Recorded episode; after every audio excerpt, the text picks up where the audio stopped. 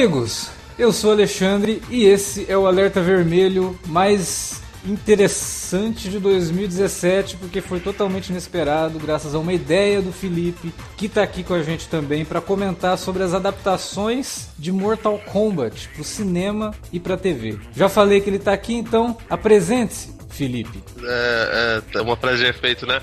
Escolha seu destino.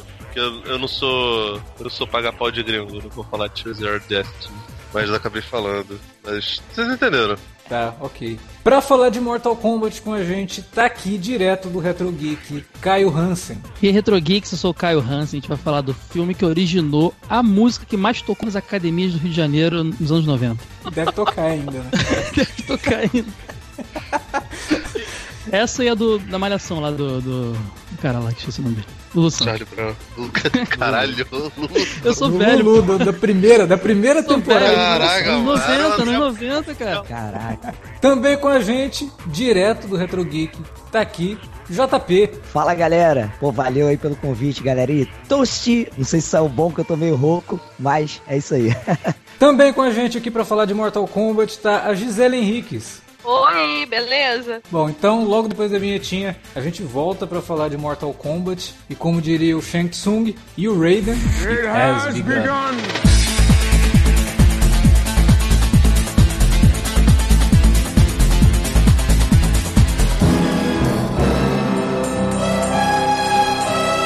Você curte os podcasts do Cine Alerta e quer ajudar a gente a manter esse conteúdo no ar? É muito fácil. www.padrim.com.br barra Cinealerta. Entre lá, dê uma olhada nos planos que temos à disposição e nos ajude. Como um dos nossos colaboradores, você ainda pode participar de hangouts, de sorteios mensais e de um grupo secreto no Facebook, onde você pode dar críticas, sugestões de pauta e muito mais. www padrim.com.br barra cinealerta. Entra lá, é rapidinho e você pode ajudar a manter o Cine Alerta no ar com esse conteúdo que você gosta. Fique agora com o podcast.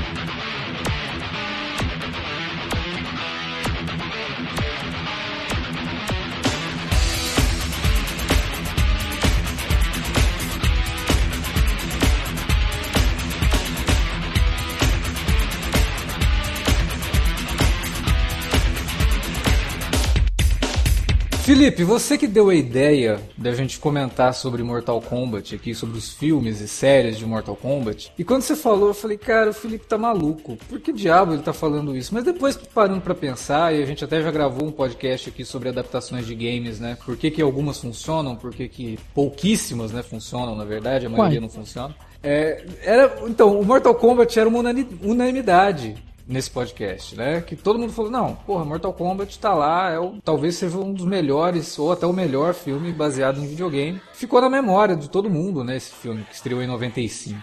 Agora, Felipe, eu preciso te perguntar isso. Já até te perguntei, você já me respondeu, mas você precisa elaborar isso com os nossos ouvintes, né? Tem que justificar, porque você sabe como é que é. Eu achei que você ia mandar. Poxa, meu amigo, por que, que você decidiu falar sobre esse tema agora? Eu ia falar de maneira completamente natural.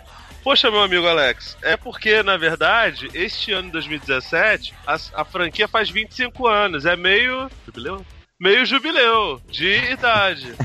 Pois é, a franquia Mortal Kombat. Então eu vou dar na sua mão a tarefa de explicar para os nossos ouvintes que talvez sejam novos demais, não tenham jogado Mortal Kombat original, só conheçam aí as- os novos jogos, né, das novas tecnologias e tudo mais. Explica pra gente, cara, como é que surgiu o Mortal Kombat? Da onde veio isso? Em que ano? Como se alimentam? Hoje, no Globo Repórter. Não, no Alerta Vermelho. Fala aí. Não, então, cara, Mortal Kombat é uma, uma série de videogames que meio que veio pra rivalizar com outras franquias das quais acho que só Street Fighter praticamente ainda tá viva de fato, né? os maiores rivais dele eram o Street Fighter, que veio da Capcom, dois da SNK, que era o Art of Fighting e o Fatal Fury, que ainda de certa forma estão vivos, porque de vez em quando ainda tem algum The King of Fighters que reúne os personagens da SNK, com Ikari Warriors e outras coisas. E o principal diferencial de Mortal Kombat pro, pro, pra essas séries é que eles não utilizavam é, sprites desenhados, cartunescos, né? Eram personagens baseados em capturas de movimento. E isso era um pouco bizarro. Até tinham outros personagens, outros jogos que tinham captura de movimento, Pit Fighter, por exemplo, tinha isso. Só que era muito precário. E no caso do Mortal Kombat, o, o, a movimentação dos personagens era muito diferente, né? Óbvio que assim, o primeiro jogo, se não me engano, foi uma equipe de, de, de menos de cinco pessoas. Ou era quatro ou cinco pessoas que, que fizeram o, o, o jogo, sem contar, obviamente, os atores, né? Mas mesmo os atores eram pouquíssimos. O Daniel Pessina, por exemplo, que fez o personagem Johnny Cage, ele fez outros três personagens: o Reptil, Scorpion, Sub-Zero e o Johnny Cage que, que aparece de, de cara limpa. É, o Carlos Pessina, que é o irmão dele, que até hoje trabalha na produção do, do Mortal Kombat, o personagem Mocap, por exemplo, é baseado nele, ele fez o Raiden e todos os jogos praticamente ele faz. É, acredito que não faça dublagem, não, mas de qualquer forma era um, um, um jogo que era muito barato, uma produção muito barata e que fez um sucesso absurdo graças à violência extrema né? Os personagens tinham fatalidade, né? No final da luta, o vencedor podia praticar um fatality, depois esse conceito aumentou, veio Animality, Brutality, é, é, Friendship e, e outras gracinhas, Harakiri, no caso, com o personagem derrotado. Mas esse gore e violência extrema assustou muito as mamães e os papais, é, fazendo com que o, o, jogo ganhasse umas, umas classificações indicativas bem diferentes do, do, do, comum. Mas, cara, a criançada adorava essa porra. E de, depois de um tempo, o Paul Anderson na época, que nem, nem assinava como Paul WS, ele começou a assinar com Paul WS para evitar a confusão com Paul Thomas Anderson, né? Que é de é, um cinema. Precisava, não, sim, precisava sim. evitar a comparação, porque, né? Você sabe porque que. é um cinema inferior, grandes... né, cara? Pô, óbvio. Como alguém pode confundir os dois, cara? Pô, é óbvio que Resident Evil é muito melhor do que Magnolia, do que Sangue Negro, tá ligado? Mas assim, de qualquer forma, em 95 eles acabaram fazendo um filme baseado, baseado no jogo, né? E adaptando, de certa forma, o, a história do, do, do Mortal Kombat 1 e 2. E a partir daí vira uma maçaroca, sabe? Mas é importante fazer toda essa introdução por conta disso. Tinha um trabalhinho de atuação ali que era bem engraçado em alguns pontos. Tem um jogo chamado Mortal Kombat Mythology Sub-Zero, tem umas, umas cenas entre as, as lutas que, que são atuadas, né? Atuada daquele jeito. Primeiro, Mortal Kombat, né? Não o filme, o jogo. Ele foi criado primeiro para arcade, né? E o Tobias e o Ed Boon falam que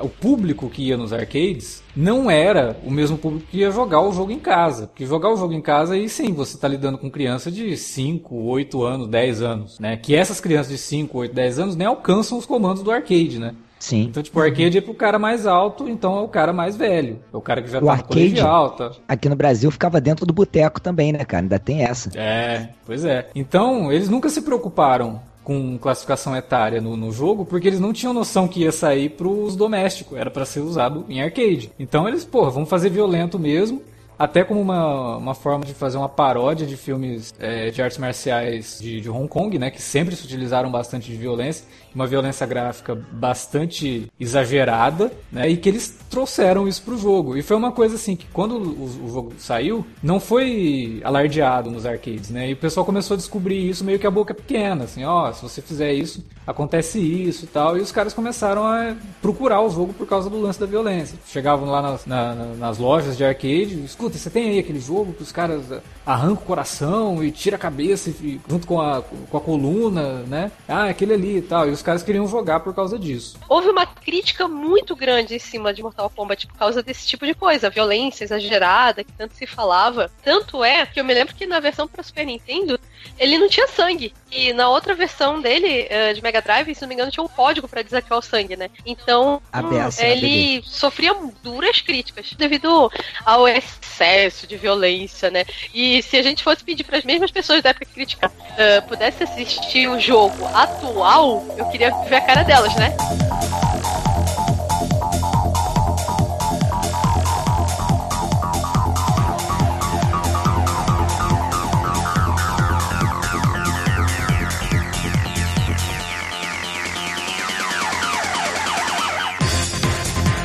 Influências de, de Mortal Kombat é, é, são, são muitas. Primeiro, rezava a lenda de que esse seria um jogo que adaptaria as aventuras do cinema do, do Jean-Claude Van Damme. O Johnny Cage seria feito pelo Jean-Claude Van Damme, a agenda não permitiu esse negócio todo, e eles já estavam com, com o jogo em andamento, né? O, o jogo sendo produzido e decidiram botar é, personagens que, que tivessem a ver. O Johnny Cage tem a ver com o Jean-Claude Van Damme, o Bruce Lee, é, no caso, o nosso querido Liu Kang, e a Sônia, sei lá, City Rock, não sei. É, mas acho que não. O próprio Raiden, que é o deus do trovão aí, é o deus do trovão lá do Aventureiros do Bairro Proibido, né, cara? Também é mais uma referência aí que eles usaram. É, e o Shang Tsung, né? Que também é do Aventureiros do Bairro também. Proibido, né? Que é o Lopan. E tem uma, uma referência bastante óbvia, principalmente depois que saiu o filme e que a trama é, do Mortal Kombat ficou mais difundida, que é a Operação Dragão, né? Quem gosta do, do filme Mortal Kombat, se nunca viu Operação Dragão, por favor assista, que é o mesmo filme. Só que bom. Que isso, mano? Que isso? Não faz isso. E aí, em 1995, tendo em vista todo o sucesso que o jogo alcançou, era óbvio que em algum momento esse troço ia ser levado para o cinema.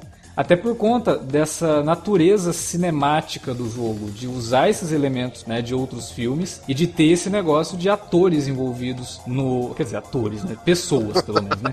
Envolvidos. envolvidas na produção do jogo, gravando as cenas como os personagens, né? Então ele tinha esse pezinho assim mais cinematográfico, digamos assim. E o filme é produzido pelo Lawrence Kasanoff, né, que conseguiu adquirir os direitos, que chamou o Paul Anderson para fazer. O Paul Anderson tinha feito só um filme, é um diretor inglês, né? E alguém deve ter achado que o cara, pô, o cara é um diretor inglês, nossa, deve ser foda, né? Vamos chamar o cara pra fazer o Mortal Kombat. E ele, ele realmente fez um bom trabalho no Mortal Kombat em vários sentidos. Depois a gente vai falando isso ao longo do programa, mas tem muitas coisas que ele faz no Mortal Kombat que outras produções baseadas em videogames não conseguem fazer, até por às vezes se levarem a sério demais e tudo mais. Mas eu queria jogar uma aqui que o Lawrence Kasanoff fala no making off do primeiro filme, que eu achei assim de uma falta de respeito. Falei, cara, esse cara não tem noção do que ele tá falando, porque ele pega e fala assim: não, é, a nossa ideia de fazer o filme era pegar é, os elementos do cinema de artes marciais orientais, né? Chinês, de Hong Kong e tal. Tanto que eles trouxeram um ator que fazia filmes é, em Hong Kong, eu acho que o primeiro filme dele nos Estados Unidos foi o Mortal Kombat, que é o Robin Shaw. E ele pega e fala assim: não, porque se você assistir aos filmes de artes marciais produzidos lá no Oriente, você vai ver que as lutas são maravilhosas. Só que em termos de produção é um lixo. Uhum. E porra, tudo bem, tem muita coisa ruim, claro que tem muita coisa ruim lá na, na China e em Hong Kong, porque era separado, né? Porque Hong Kong nessa época. Da era do Reino Unido, né? É. E aí, cara, do jeito que ele fala, ele generaliza e ele pega e fala assim: a gente queria trazer as boas coisas que tinham os filmes chineses, né? Que eram as artes marciais, pra qualidade do cinema hollywoodiano. Hum. Cara, meu Deus, esse cara não fala isso no making off, cara. Porque. Caramba. É claro que tem coisa ruim, mas tem coisa muito boa. E nessa época que ele fala que é 95, o cinema é, oriental já estava passando por umas modificações em termos de trazer elementos até muito mais artísticos daquilo, do que aquilo que a gente estava acostumado a ver nos anos 80 e 70. Acho que ele não tinha visto nenhum filme do Jet Li também, né? Que nos anos 90 ali tinha feito Batalha de Honra. Pô, é, pô, é muito bonito o filme, cara. Muito artístico, realmente. Era uma vez na China também. Ele dizia que isso era, era mal produzido? Eu não acho, cara. Faltou pesquisa ali. Eu acho que esse jovem aí, o Lawrence Kasanoff, ele, tipo, tava realmente bem informado pra caramba. Cara, 95, Zhang Mu, que hoje em dia é um cara mega criticado, né? Mas que na época era um sujeito de, de, de um cinema muito bonito, de, de uma produção muito mais elaborada do que a maior parte das coisas de Hollywood, tinha acabado de lançar a Operação Xangai, que é é, contemporâneo do, do, do, do, Mortal Kombat. Já tinha lançado Tempo de Viver também, Lanternas Vermelhas, que são filmes lindíssimos. E são todos de, de, de, Hong Kong também, né? Então. Não, você pode até falar, ah, é do mesmo ano, talvez ele não conhecesse. Ok, mas em 94, o Wong Kar Wai tinha lançado Ashes of Time, né? Que também é lindíssimo, é um filme de Kung Fu, mas ele é um filme de Kung Fu mais contido, mas ainda assim, né, é um filme de Kung Fu. Então, cara, é, o que ele falou foi totalmente desproporcional. É porque, né, cara? Vamos combinar que o Mortal Kombat é um filme de Kung, Kung Fu bem contido, né, cara? Porque não tem gore, não tem nada de gore. Ao contrário, tipo, sei lá, você quer ver gore? Vai ver Rikyo. Você não vai ver gore em Mortal Kombat, cara. Ele, ele saiu como cara, PG-13, isso, né? Isso é uma curiosidade, cara. Eu lembro quando o filme saiu, eu lembro que eu esperava um filme como jogo, entendeu? E o filme era bem comportado em comparação ao jogo. Eu lembro de que novinho fazer comentário, sabe? Porque eu vi com meu irmão também mais velho, ele também fez comentário. Provavelmente eu imitei meu irmão falando. Mas é, eu lembro desse comentário, sabe? Que o filme não tinha aquela pegada que o jogo tinha. Não tinha ninguém voando cabeça, essas coisas. Eu acho que foi uma coisa muito louca, né? É, é um filme pra criança ver, né, velho? E, cara, bem ou mal, o videogame ainda. Tudo bem que popularizou um pouco depois, mas videogame ainda era um negócio de nicho. Já cinema é, é uma arte que todo mundo utilizava, né, cara? Se eles fazem esse filme com classificação etária alta, a gente sabe que. Você limita o público. Você limita o Pra público. começar, né? E limita, limitando o público, você limita o tanto que esse filme vai fazer. Então, Se a gente fosse ver o lado prático da coisa, o que que acontece? Você tem um público genérico. Eh, todo tipo de pessoa, não gamers, eh, pessoas que não gostam de cultura pop, enfim, é aquela tiazinha aleatória do shopping que fala, olha, vou ali, vou assistir um filme, então é, é pro público de cinema, não é necessariamente só os fãs. E aí, lógico, o filme tem que agradar esse público. Agora, você imagina, se você vai fazer um filme de Mortal Kombat, onde você vai colocar um guerreiro pra lutar com o outro, o que, que ia acontecer? Todo mundo ia se fatiar na primeira cena, acabou. Não tem filme, fim. Porque os golpes são extremamente violentos. Não tem como você fazer um roteiro que siga a lógica de Mortal Kombat. Porque, por exemplo, o raio-x, a gente estava até brincando, ele parece aquela coisa de desenho animado daquele tempo do Pernalonga lá, né? Porque você vê o osso quebrando, você vê o cara se partindo e depois no outro minuto ele já tá em pezinho, né? Então, é, a física de Mortal Kombat não funciona no mundo real. Que só se eles fizessem o cara tipo Terminator, ele, aquele vilão lá do Terminator 2, né? Cara se desfizesse, ele se juntasse lá e se refizesse, né? Não tem como é, aplicar essa lógica num, num filme de cinema. E eu queria perguntar pra vocês, assim, começar, eu acho que com o Caio, que ele vem lá do Retro Geek, ele sempre faz essa pergunta quando eu participo lá.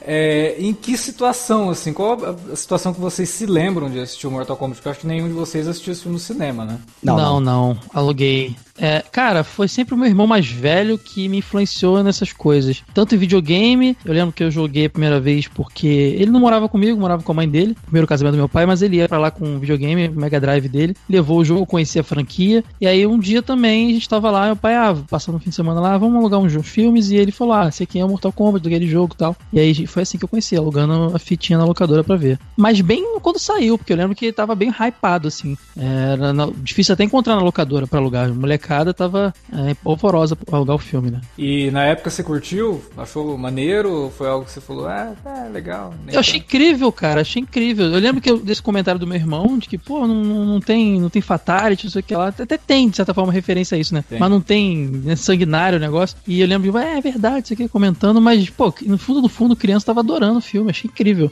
E aquele lance, realmente, é, eu já tinha visto Super Mario na da Tarde, se não me engano, tinha visto Double Dragon, eu acho que foi antes, né? É, É, Street Fighter também, então, o filme foi, foi antes, um ano antes. Eu já tinha visto as coisas e eu achava Street Fighter e Mortal Kombat melhores adaptações, ó. Pra você ver como é que eu era criança, né?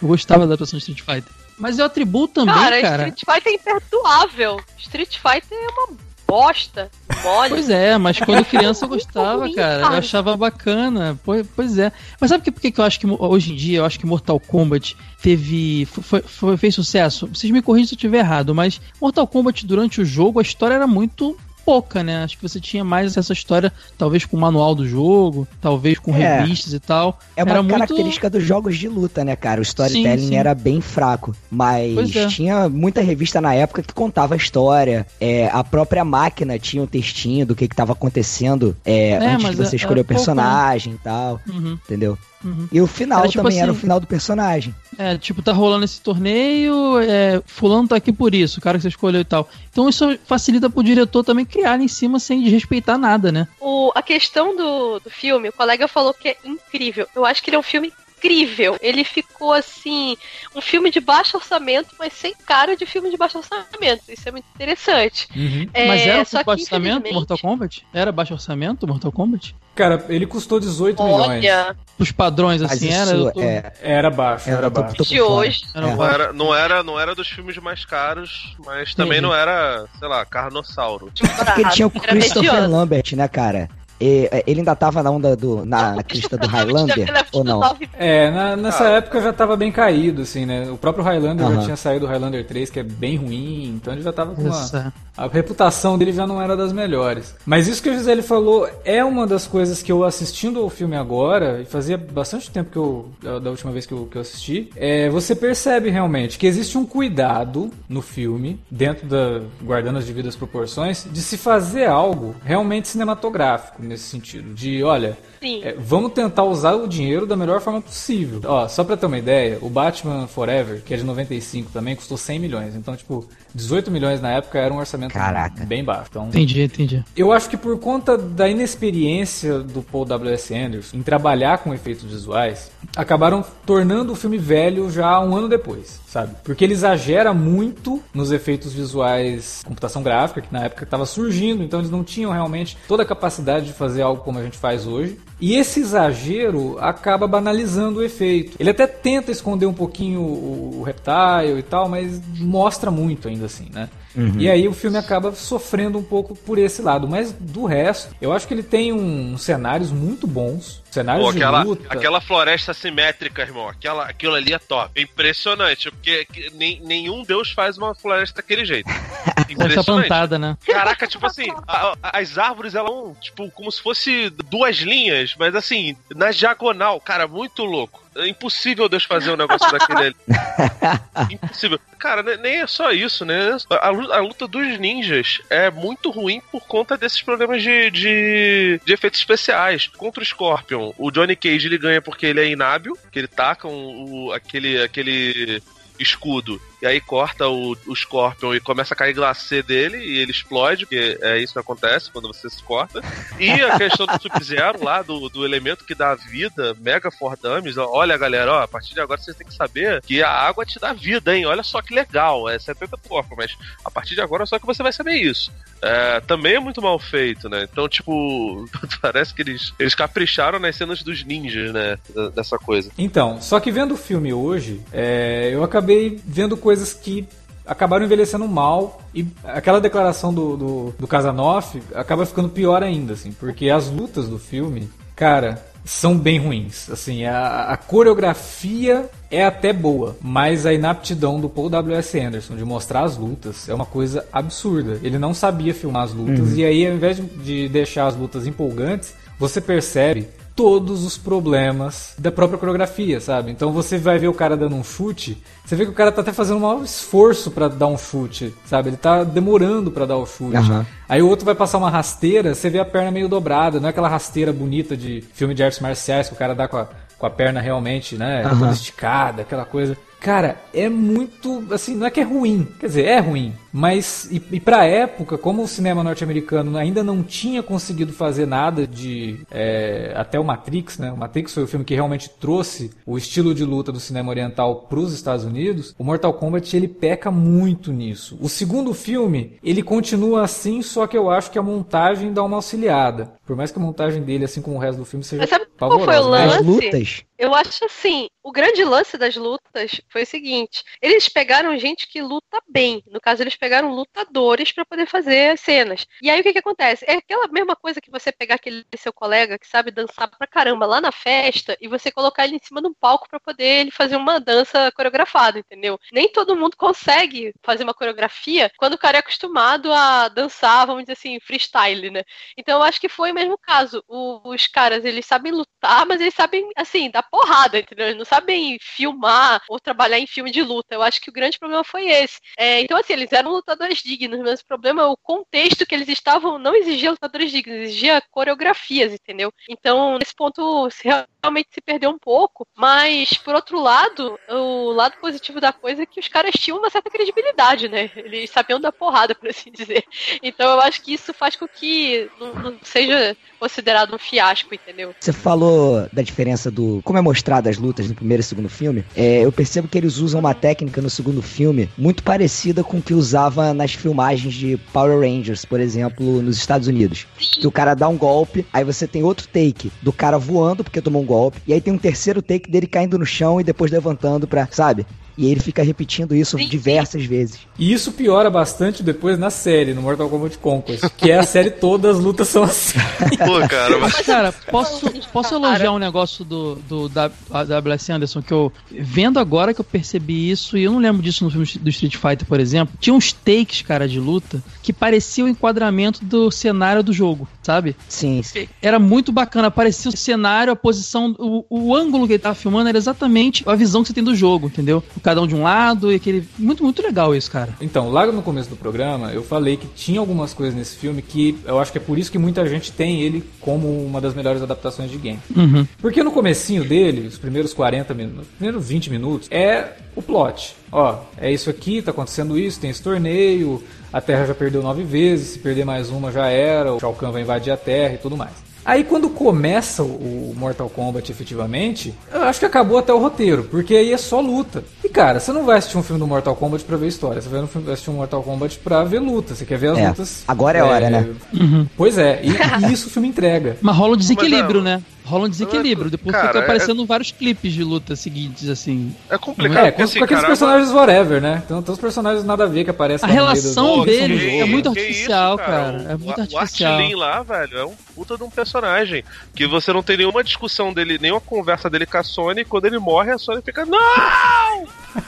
Porque Pois não é, tem cara. lógica Mas nenhuma. isso aí é uma né? parada de filme de jogo de, de luta, né? O Double Dragon foi um pouco assim, Street Fighter foi assim. Tipo assim, é- ah, beleza, já te amo pra caramba, já tô chorando sua morte, sabe? Te conheci há 10 minutos. Sim, sim. É, é muito louco isso. Mas no caso do Art, ela nem foi apresentada. Tem isso também. Ela não, nem sabia o nome. né? Cara, não, ele é. Não, é alguma cena deletada lá, ela foi apresentada pra ele. Porque a gente, a gente tá, você tem que entender que existiu ali uma interação deles entre jantar e almoço e luta. Então, em algum momento ali ela se encontrou com o Artinho.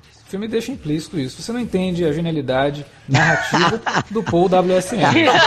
Mas então, Bom. eu acho que a maior parte das lutas é, é bem mequetrefe. Tipo, o Robin Show, por exemplo, que é o nosso querido herói de mullets, ele, ele, é, ele é fraco. Ele apanharia em qualquer filme.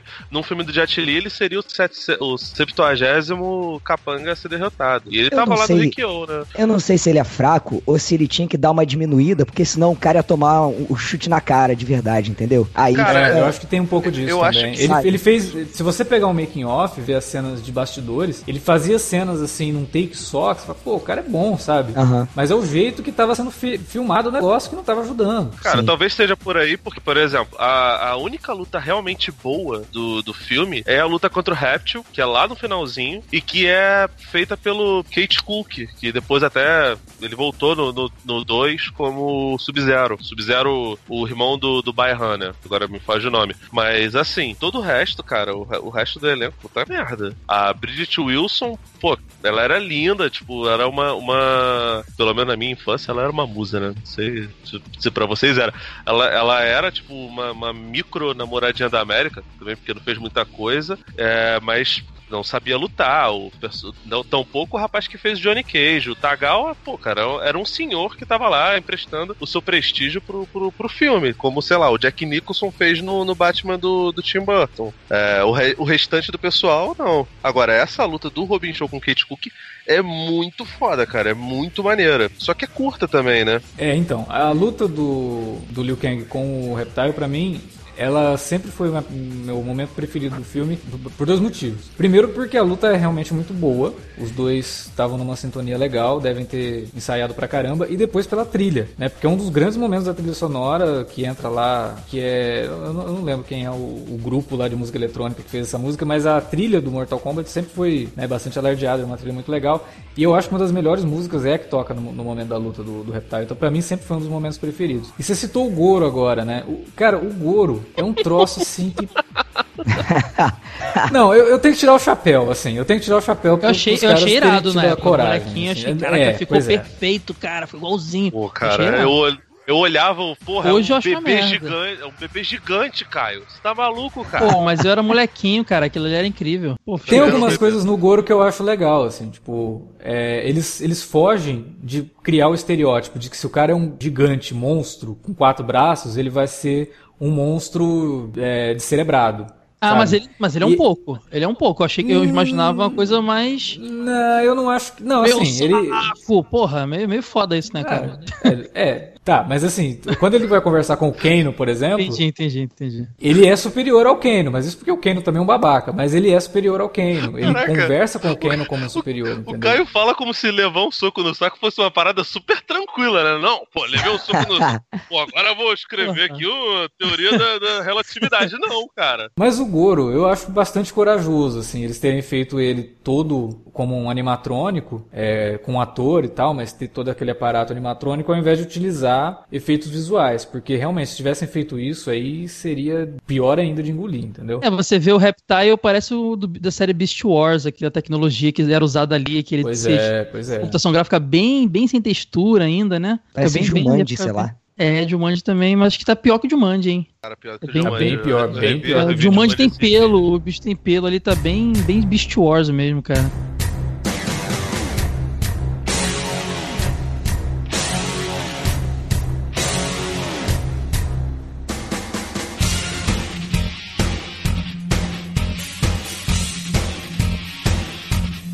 Assistindo ao filme agora, cara, pra mim o que, me- o que melhor representa esse filme são, são dois atores, que é o Christopher Lambert e o Kerry Hiroyuki Tagawa. Sabe, que pra mim é, o, é o que de melhor tem no filme, assim, porque o Christopher Lambert ele traz uma visão bastante sacana do Raiden e eu acho muito legal. Toda vez que ele vai explicar alguma coisa que é tipo, vocês vão lutar aqui até a morte, não sei o que, ele dá uma risadinha, tipo, me empolguei demais com o negócio, né? E ele faz isso mais pra frente depois também. Ele, ele tá se divertindo ali, sabe? Tipo, ele apertou foda-se, isso aqui é uma palhaçada. Ele era, palhaçada. ele era o mestre dos magos, cara. Ele fala pro, pro Johnny Cage, você tem que Eu ser menos. dos magos. Exatamente. Você tem que ser menos, menos impulsivo e não tem que fazer nada. Aí daqui a pouco chega lá o Johnny Cage e fala: Porra, ô Chensung, deixa eu cair na porrada com o Goro, não sei o que. Ele vai lá, chama a atenção dele e fala: Pô, pelo menos um entendeu. Eu falei: Não, cara, ele entendeu o inverso. Uma coisa louca do filme, que é bem diferente do jogo, é que a maioria das lutas se, reso- se resolve com uma sacada, sabe? Ó, vou fazer isso aqui vai resolver aquilo estrategicamente, sabe? Enquanto que no jogo é porrada até morrer. Então, assim, isso É, é, é. muito diferente da original. É, mas isso é pra, por conta da classificação etária, né? Tipo, você não pode resolver um negócio arrancando o coração do cara, vou resolver aqui com uma armadilha. Não, sim, mas poderia água. ter uma luta até o fim, todos serem lutas até o fim. Não, ali não, você repara que realmente Até aparece o igual o é Mestre o quê? dos Magos. Até Ah, o cara explodir. Não, mas tem gente que morre no filme pra caramba, só não é de forma agressiva, Sim, sim, pô. sim. Entendeu? Até a morte mesmo. Só que aí sempre aparece lá o Mestre dos Magos, como o Felipe disse, ó, ó se você fizer isso aqui, talvez não, não diretamente, o cara ah, tem uma ideia e resolve a parada. Geralmente eles são mais fracos e conseguem resolver o negócio estrategicamente. Isso não é nada de Mortal Kombat, sabe? É, tem uma outra parada que é bem bizarra do, do Raiden, do. É não é por conta do Christopher Lambert, na verdade, né? Por conta de roteiro ruim mesmo. Ele, tipo, a primeira vez que ele aparece pro grupo, que é formado pela Sonya, pelo, pelo Johnny Cage e pelo Liu Kang, e por que que esse grupo é formado por esses três eu não faço a menor ideia, porque a Sonya não deveria nem estar lá, ela entra depois, né? Porque ela tá perseguindo o Kano, ela nem era pra estar no torneio, e o Johnny Cage tá ali pra se provar, e ele como a gente acabou de comentar, ele é meio inapto, acaba derrotando o Scorpion meio por acidente. Ele junta esses três e, tipo, a primeira vez que ele aparece, ele aparece como um raio, né? Ele vem tchá, e aparece assim, ele se, ele se materializa na frente deles. Cara, ninguém vira assim e fala, porra, que louco isso, né? O cara fez. Né? Eles, eles veem ok, aquilo né? como algo totalmente normal, cara. Beleza. Pô, cara, pelo amor de Deus. Velho, como, como a Sônia entrou no barco se quando ela corre em direção ao barco, o barco já saiu? É, vai ver que é por isso que ela tá no Mortal Kombat. Ela é uma pessoa muito. Ela, com- ela, pro- ela provou ali no, no super salto dela que ela merecia. exatamente. tá ali. O, o super salto aconteceu, tu acha que ela vai ficar. Pô, aí apareceu um cara de raio, meu. Pô, isso acontece todo Mas se dia. tu bota a Daiane dos Santos, ela entra no barco e ferrou. Ela tá no Mortal Kombat também, porque ela ia conseguir pular. É. Não é uma boa prova, não, pra ela entrar no Mortal Kombat. Pois é. E aí tem isso. E a gente, eu tinha falado do, do, do Tagawa. Cara, o Tagawa também é outro que tá se divertindo com toda a babaquice da coisa, sabe? Ele faz caras e bocas, ele imposta a voz pra fazer o. Pra, pra dizer, né, as frases famosas do jogo, né?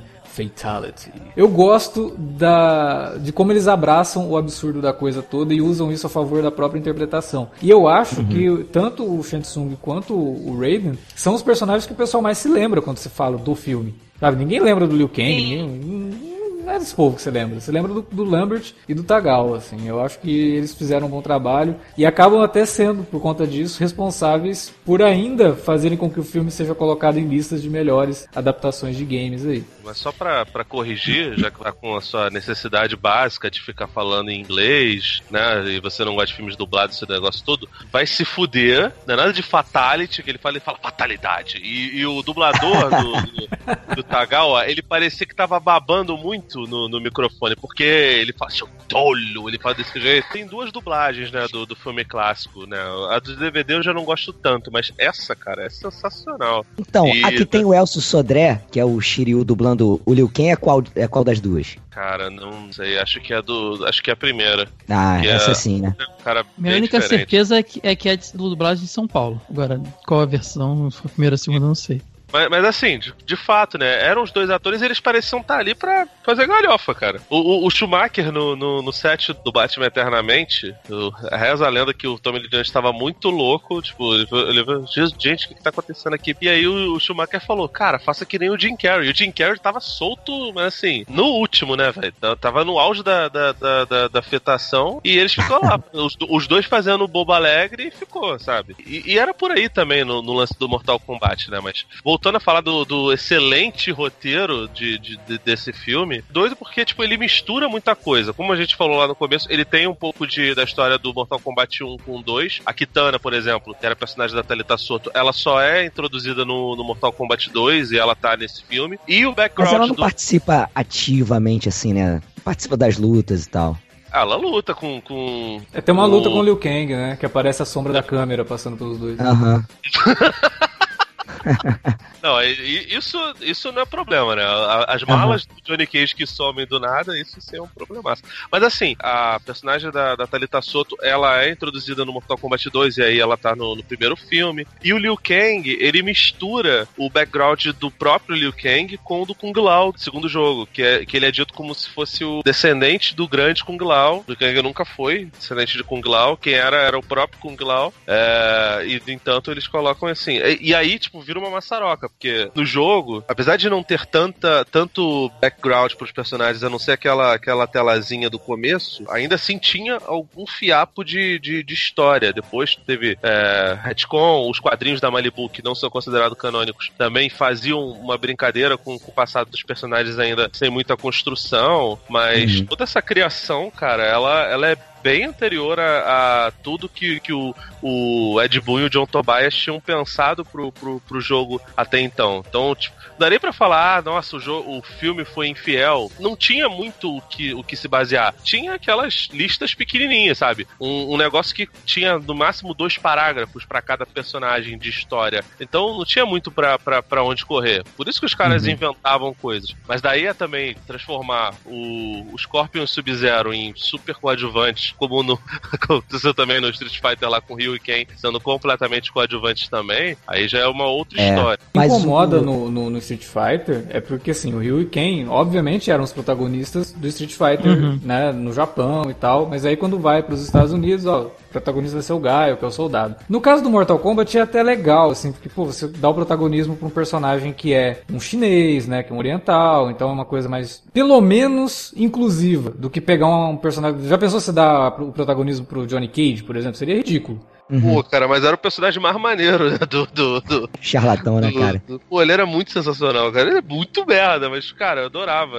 Achava ele o personagem Felipe, mais carismático mesmo, né? Eu concordo com isso aí que você falou, é, de ter uma certa mistura do primeiro com o segundo, mas ele é muito mais pautado no primeiro, né? Tanto que ele mantém o vilão principal ali como o Shang Tsung, né? O, o subchefe ali é o Goro e tal. Mas eu até entendo é, essa vontade deles de dar uma corrida. Porque um mês depois do lançamento do filme, a gente já tinha o Ultimate Mortal Kombat 3. Então, eles precisavam dar uma corrida no que, que eles estavam apresentando no cinema é, para tentar chegar ali ao que, que tava rolando nos jogos, né, cara? Porque tava com um gap muito grande. O primeiro jogo é de 92, não é isso? Isso, isso. O filme saiu em 95, a quantos títulos? Já tinha três títulos aí, saindo o quarto, né? É, pois é. Então, tipo, tem, tem toda essa correria e, e, o 2, no caso, Mortal Kombat Aniquilação, também pega elementos do, do, do, quarto jogo, né? Que já era. Sim, aí sim. já sem. sem to, totalmente em 3D. Mas aí chutou né? balde, né? O, é. O... É, peraí que a gente já Não, chega é... no, no, no, segundo filme, a gente já, já vai falar dele. Tem uma curiosidade sobre a Sonya Blade, né? que quem fez teste para fazer a personagem originalmente foi a Cameron Diaz. Olha aí. Mas ela quebrou o punho e aí não deu para fazer. Você vê, anjos da guarda existem, né? Porque. E eles, eles machucam as pessoas. né? Pois é, são, são diferentes. São anjos da guarda violentos, mas eles funcionam. Protegeu a, a, a Cameron Diaz de pagar esse mico. Porque, cara, a, a, a Sônia, ela tem uns momentos no filme que são até legais. Por exemplo, quando ela luta com o, o Kano, porra, mó legal ela detonar o Kano e tudo mais. Mas aí depois ela vai da, da mulher forte que tá ali, é uma policial e tal, não precisa da ajuda de ninguém, pra do nada virar donzela em perigo, cara, no final do filme. Garota refém, né, cara? Ela. Cara, tem, tem um podcast, por favor, ouço quando vocês puderem, da td1p.com, podcast, que o, o Douglas ele fica puto, cara, é, com, isso, o Douglas Freak, porque ele fala, o Hayden dá o- os conselhos pras pessoas e aí ele fa- praticamente fala pra, jo, pra Sônia: Olha só, você até agora no filme tava sendo badass, mas a partir desse momento vai ser garota refém. E aí, tipo. Bota aquela roupa ridícula nela. É, muda até a de roupa, ser- pode crer. Velho, ela deixa até- de ser Special Forces pra ser qualquer porra, sacou? Tipo, até a Sônia do, do, do Mortal Kombat Aniquilação se garantia mais do que, do que, do que essa daí, cara. E é, é muito bizarro, porque o Shang Tsung, ele é aquele vilão que ele tem o trabalho de trocar a roupa da, da, da personagem, né? De fazer o- outro penteado nela, coloca uma peruca de Bonnie Tyler nela. Eu não entendo aquilo, cara. Mas, mas, mas, mas, É mas tipo aí Jabba, não é, né, não é- cara? Mas aí não é ele, né, querido? Ele tem os- as empregadas dele, né? Pra fazer isso. Pois é, mas eu acho muito bizarro essa coisa. E o- a forma como a franquia trata as personagens femininas nessas adaptações é muito ruim, cara. Tem umas coisas que acontecem assim, que e principalmente no segundo filme, e até no, no- na- na série de curtas-metragens lá, o Mortal Kombat Legacy, tem umas coisas que você fala, meu, mas por que, né? Tudo bem que primariamente quem joga é o público masculino, mas não precisa fazer isso, né? E com a Sônia acaba acontecendo isso. O segundo filme, e aí acho que a gente já pode até entrar no- no- nos comentários do segundo filme, tipo, o lance da roupa dela no final do primeiro é tão ridículo que apesar do segundo filme começar imediatamente após o final do primeiro, ela magicamente troca o visual, né? Porque quando, Aham. quando eles voltam pra Terra, ela tá com aquele visual Bonnie Tyler, aquela, aquele vestidinho que parece que saiu do, do, do set de- da Xena, né? E aí quando começa o segundo filme, ela tá de volta com a roupa de Special Forces dela, com o cabelo bem feito de novo, amarradinho, rabo de cavalo. Diabo, né? Teve tempo, enquanto tava apresentando todos os personagens do segundo filme, ela foi rapidinho ali, né? Trocou de roupa, Ah. arrumou o cabelo. Ela, ela cortou o cabelo, fez uma plástica e virou outra atriz.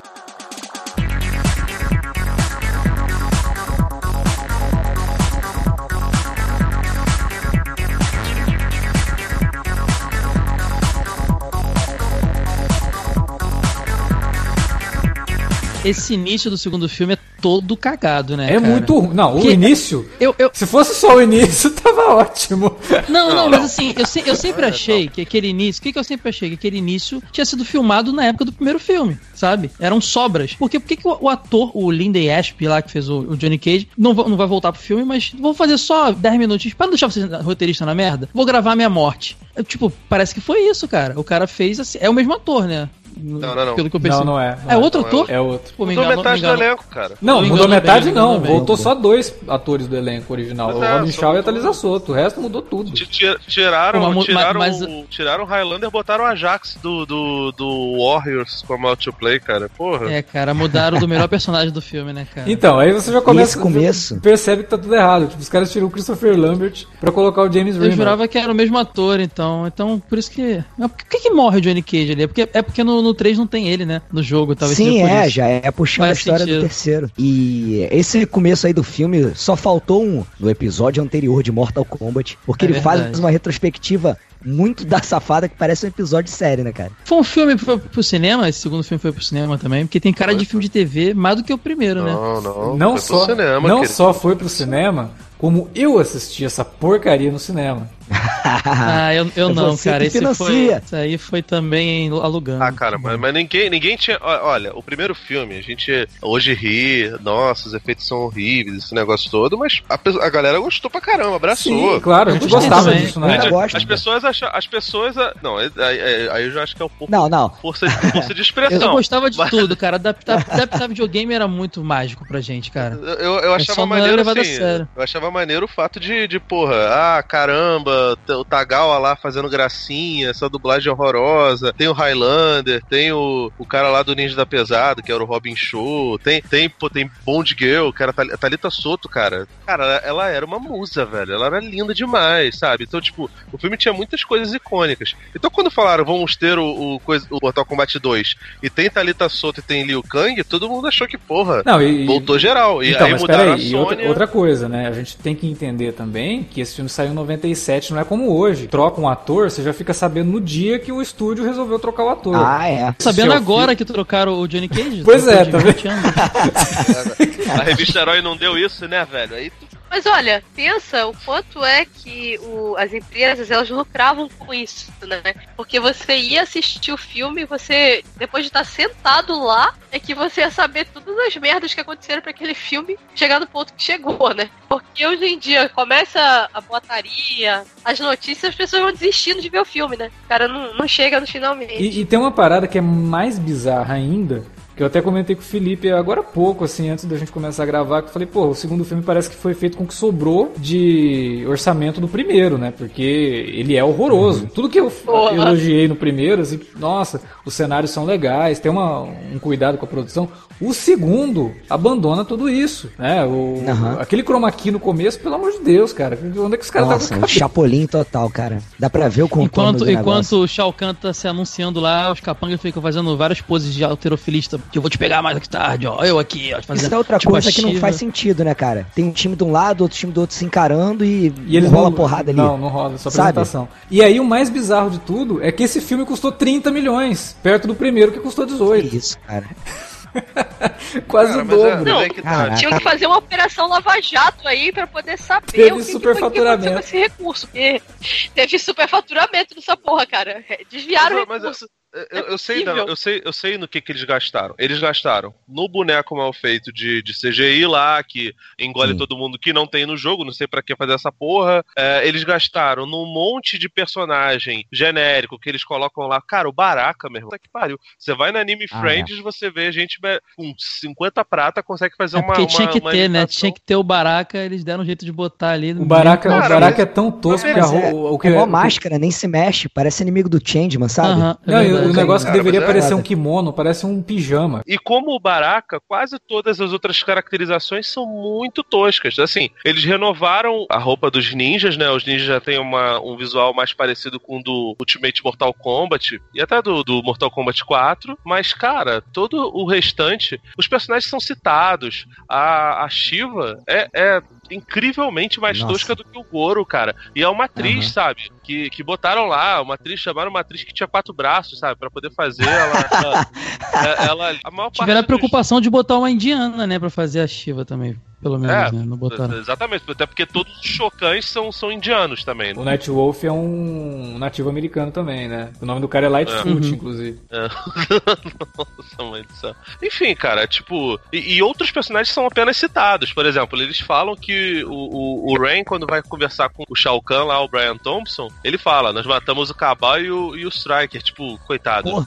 Sequer, sequer apareceram no filme. Aham. Só foram citados, sabe? Então, tipo, o, o filme é cheio dessas coisas, de personagens que aparecem uma hora, lutam e morrem. O Scorpion e o Sub-Zero, eles lutam, que é até o rapaz Eles que fez o Reptile, né? Que é o, o Kate Cook que faz ele. E, cara, sumiram, não, não aparece mais. O Smoke aparece lá no começo, caraca, visual super legal. Aí eles congelam ele, ele explode. Acabou. O Cyrax aparece, enfrenta o, o Jax novo, Jax. né? E a, Uhum. e a Sônia. Também morre muito fácil, sabe? Todos os personagens são assim. Então, tipo. É é muito personagem também que eles inseriram, né, cara? Não pode perder muito tempo. Foi até um erro isso. E eles colocaram ali o Sub-Zero o Scorpion, podia trabalhar mais o lado do passado deles, né? Até comentar, falar alguma coisa ali. Não, nem perde e tempo com nesse isso. momento aproveitaram, né, cara? Não, nem na, nada. Nada do, do- de citar o Lin Kuei e, e falar da, da- da disputa dos dois. é, nada, nem do nada clã, né, cara? É porque perdeu o momento de botar luta, né, cara? Porque é o que o filme tem, luta pra caramba, pra Então, variar. mas aí é que tá. O primeiro também tinha luta pra caramba e funciona, né? Ele é mais enxuto, porque não tem toda essa coisa de um monte de personagem. E aí tem o, o Raiden descobrindo que o pai dele traiu todo mundo e que, o- né, revelando que o Shao Kahn é irmão dele, e toda aquela coisa. Nossa, cara, é, é muito. E, tipo, não tem impacto, porque você não tem essa conexão toda com o Shao Kahn, com o Raiden, com tudo que tá acontecendo. É, é muito jogado, tudo, são informações jogadas, um monte de fanservice, que é na forma desses personagens que vão aparecendo. Tipo, o Nightwolf aparece, dá uma dica pro Liu Kang, e aí já aparece a, a Jade, né, Jade, muda tudo e, cara, que diabo tá acontecendo, né? É, Aí, aí, bom você falar da Jade, porque aí eles começam a fazer uma outra parada que é muito bizarra. Que é, no, no primeiro filme, eles não podem mostrar gore, não pode mostrar sangue, esse negócio tudo, porque é um filme para criança. Ok. Aí, nesse segundo filme, eles vão e começam a, a botar as personagens, as personagens femininas hipersexualizadas, coisa que foi levada pro Sim. resto da, da, da- da franquia dali pra frente. A Jade, ela aparece na neve, em trajes sumários, por quê? Porque Deus fez assim. Depois, Porque tem luta na, sim, né? luta, luta na lama, mano. Luta Não, na é, lama. isso aí. É. Caraca, cara, isso é muito merda. Só faltou colocar no banheiro Pois é, pois é, botar o Lizambiel, né? Eu, eu, eu. Ah, cara, é, é muito doido. Tipo, você, você substitui. Isso no, na- na- no seriado, que a gente vai falar mais pra frente, piora, né? Mas, de qualquer forma, você já vê o, o embrião ali, né? Pois é, e tem uma, uma desculpa pra esse filme ter custado 30 milhões também, é que ele foi rodado em várias partes do mundo, assim, tipo, tem cenas que são rodadas no país de Gales, tem cenas que são rodadas na Jordânia, que é onde, for- onde é o templo dos deuses antigos lá. Quando, cara, eu não lembrava disso, olha como o filme é totalmente esquecível. Eu lembrava do primeiro até de algumas falas do primeiro, assim. E eu não lembrava que tinha essas cenas em Não, Petra que é lá na Jordânia, eu falei, cara, os caras foram pra lá fazer isso, eu não lembrava, porque é, Só pra isso, né, cara? só pra isso, isso deve ter É, custado eles tinham- pra caramba. no mundo inteiro e não acrescentou nada, né, na verdade. Porque, assim, eu acho que naquele tempo não se tinha essa preocupação com a fotografia como se tem hoje. E também acredito que não foi bem aproveitado as locações. Porque não adianta você estar num lugar lindo se você não consegue extrair nada daquele lugar, né? Então, assim, tudo que eles fizeram fez, poderia ter sido feito até em estúdio ou de qualquer outra forma também. O, o irônico é que esse filme é dirigido por um diretor de fotografia, que é o Leonetti. O Leonetti tinha sido diretor de fotografia do primeiro, né? É, Nossa, O John Leonetti era o diretor de fotografia do primeiro, e aí ele chamou, sei lá, deve ser irmão dele, Matthew Leonetti, pra ser o diretor de fotografia desse e assumiu a direção do filme. Então você fala, pô, o cara é diretor de fotografia, vai pelo menos criar algumas. Cara, nada, assim. Não. O filme é todo fake, todo artificial. O que ele tenta fazer, o que ele tenta fazer é emular o estilo do Paul Anderson, de botar muito slow motion. E assim, slow motion pra nada. Tipo, eu lembro que muita gente reclamou, porra, a Kitana no primeiro filme ela não usa o leque. Aí deram o leque da mão da garota. Beleza, tem uma luta. Ela luta contra os capangas, bate neles com os bastões, aí no final ela abre o leque. Mas ela abre o leque pra nada, porque ela nem acerta os, os bonecos com o leque. Eu lembro de ver e falar, pô, não deram leque pra ela, deram umas faquinhas pra ela, aí no final tem. Aí eu falei, ô, que maneiro. E o molecão lá achei irado, o cara quando ela abriu o leque. Porra, a gente se amarra nessas referências, cara, pô. Foi jovem, né? Foi jovem. O Ed, o Ed Boon, em 2012, deu uma entrevista e falou que o Mortal Kombat Aniquilação é o pior momento na história da franquia. Envolvendo tudo, assim, videogame, Nossa. tudo. É, cara, porque se aquele Reptile lá tava bem Beast Wars, o que falar dos Animalities aí do, do- Cara, desse filme, né, cara? Tem, tem um, um- um dragão que aparece. no- não um dragão aqui, é tipo um reptile gigante, né? Eles pegaram o efeito do reptile lá do primeiro filme e transformaram Uhum. ele num monstro maiorzão. E cara, a hora que ele aparece, que eu acho que ele tá enfrentando a Sônia, que é logo que ela, que ela, que ela mata a, a Malina, o, o Jax aparece e começa a dar soco na bunda do bicho, cara. Tipo, eu não Caraca. sei se alguém falou pra ele, olha, dá uns socos aí em nada, porque não tinha nada pra ele atuar. E aí na hora de colocar, colocaram o bicho assim, tipo, ele tá dando murro, ele tá dando murro na bunda do bicho, cara.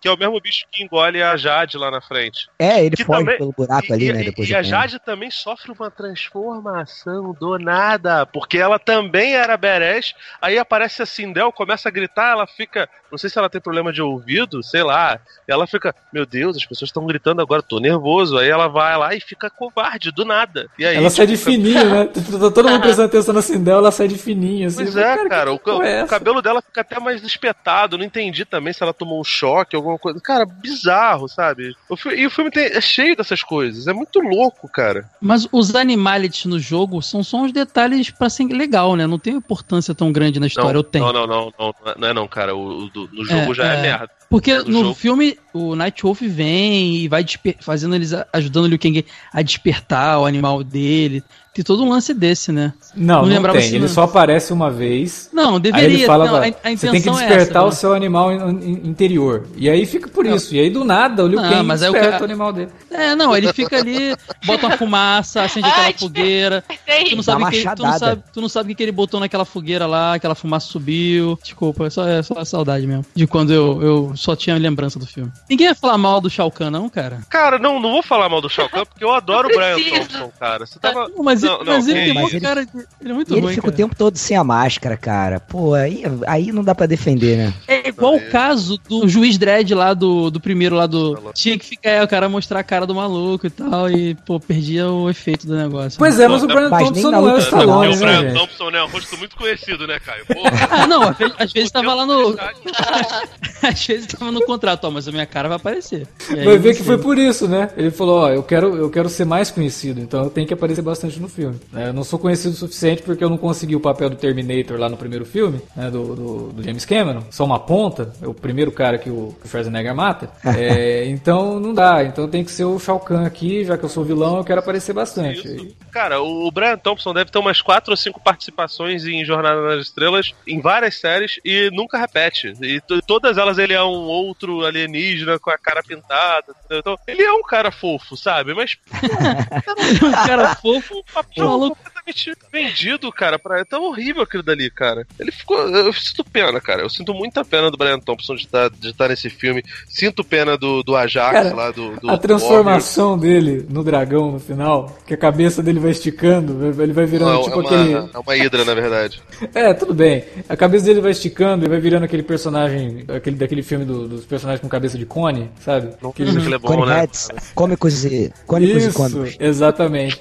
Mas uma pergunta, no jogo tem uma. uma é, que, é, que, é que a história do jogo realmente pra mim era, era só dar, começar a jogar, assim. Eu não me ligava muito. Tem uma explicação, tem um motivo pro Raiden mudar de visual daquele jeito? Porque no filme ele só. Ah, vou mudar de roupa aqui, cortar o cabelo, tá calor. Não, não, não, verão tem, chegou. Tem, ele ganhou uma skin nova. Sim, tava calor, tava calor, ele cortou o cabelo. Baixaram, baixaram o DLC e aí ele tava desse. Não, assim, é, isso é meio louco, tá? Mas é, é, o que acontece. O primeiro jogo onde o Raiden não aparece é no Mortal Kombat 3. Uhum. Beleza. No Mortal Kombat 2 e 1, ele era apenas um deus, e no enredo do jogo, ele não luta. E aí, no Mortal Kombat 3, ele decide se tornar mortal para poder lutar. Ah, e aí ele legal. aparece na frente do Shao Kahn. Só que Mas no, no jogo ele tá... não aparece. Olha que doideira. Ah, o único jogo onde ele deveria lutar, ele não luta. Uhum. E ele morre pro, pro Shao Kahn. Só que todo esse background de irmão do Shao Kahn, filho do Shinnok, não. isso não existe. Isso, uhum.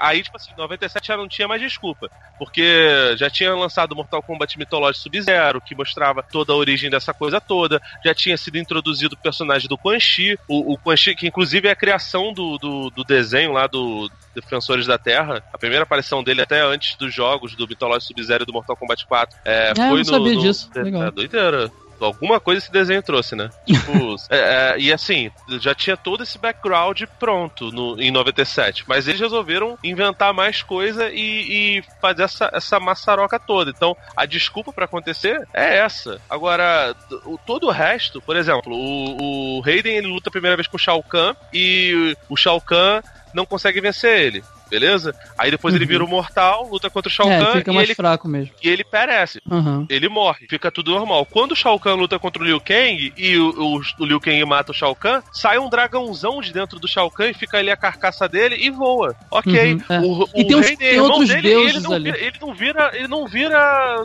dragão por quê? Porque Deus quis assim, cara, também. É, sei lá, e tá rola os na... outros deuses de outros elementos ali no final também. É, é muito, muito jogado. São os Elder Gods. É, é muito jogado isso. No filme é muito jogado isso. Mais ou menos, cara. Eles até comentam e tal sobre o papel dos Elder Gods ali, se eles não vão no interferir. Início, mas, mas pro início do filme tem uma, uma é. menção. É verdade todas as coisas seriam muito bem, bem amarradas se tivessem um roteiro minimamente coerente, mas de fato o, o, foco deles era nas lutas, né? A quantidade enorme de lutas. Eu até acho que as lutas, a grande parte delas são até melhor coreografadas do que as do primeiro. Só que, pô, se o Paul Anderson tinha algum, alguns problemas em registrar essas lutas, o Leonetti nem se fala, cara. Ele não, ele não consegue. Ele deve ser um cara muito bom assim para fazer fotografia. Se alguém bom estiver conduzindo ele, fala faça desse jeito, capte essas imagens, depois eu seleciono as melhores. Mas de fato ele ele selecionar as coisas não, não funcionou, cara. É, mas como o Alexandre falou no início do, do, podcast, esse segundo filme é bem mais cara de dança mesmo, coreografado e vendo, né? Mais a luta do, do Liu Kang lá com, com o Shao Kahn no final, fica uma coisa que parece que não tá machucando os caras, sabe? Parece que. Até que o JP cara... falou também de. Cara, tem, tem uma cena que ele fica dando um soco na barriga do Liu Kang, cara, que é a mesma cena várias vezes, sabe? Não é, ele, não, ele não deu três socos. É, pum, corte seco. É tipo, é, mesmo é assim. tipo o Didi quando dá o, o, o bate com a madeira na cabeça exatamente. de alguém. Exatamente. Cara, é, é isso. E tipo assim, parece até que é corte seco de youtuber, sabe? Fica cortando nada. É o mesmo soco repetido três vezes, cara. Tu lembra no começo quando o, o Shao Kahn e o rei deles pulam, assim, tentando voar? É, cara, aquilo é muito balé do o Lago dos Cisnes, cara. É muito ruim, sabe? É complicado, cara. O, esse filme. E, e teria uma continuação, teria o Mortal Kombat Devastation né? Que graças é. a Deus foi engavetado e eles resolveram voltar no tempo, né?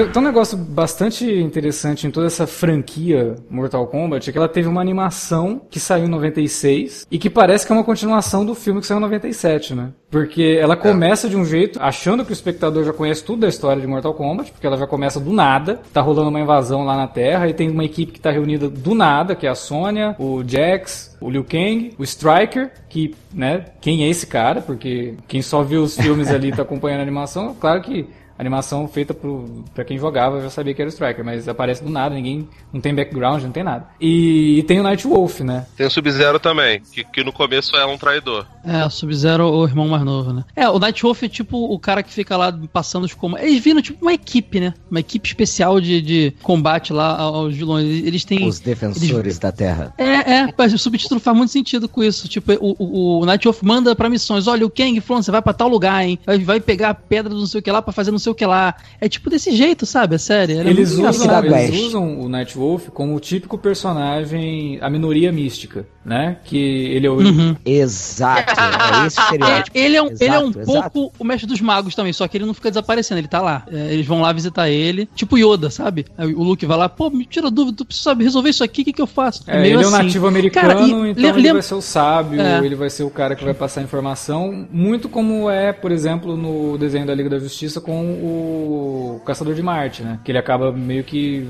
sei lá, é o cara que passa as missões, fica lá na, na no satélite lá da Liga e acaba não saindo tanto pra ação. Exatamente. Pensei que você fosse falar do e... chefe Apache.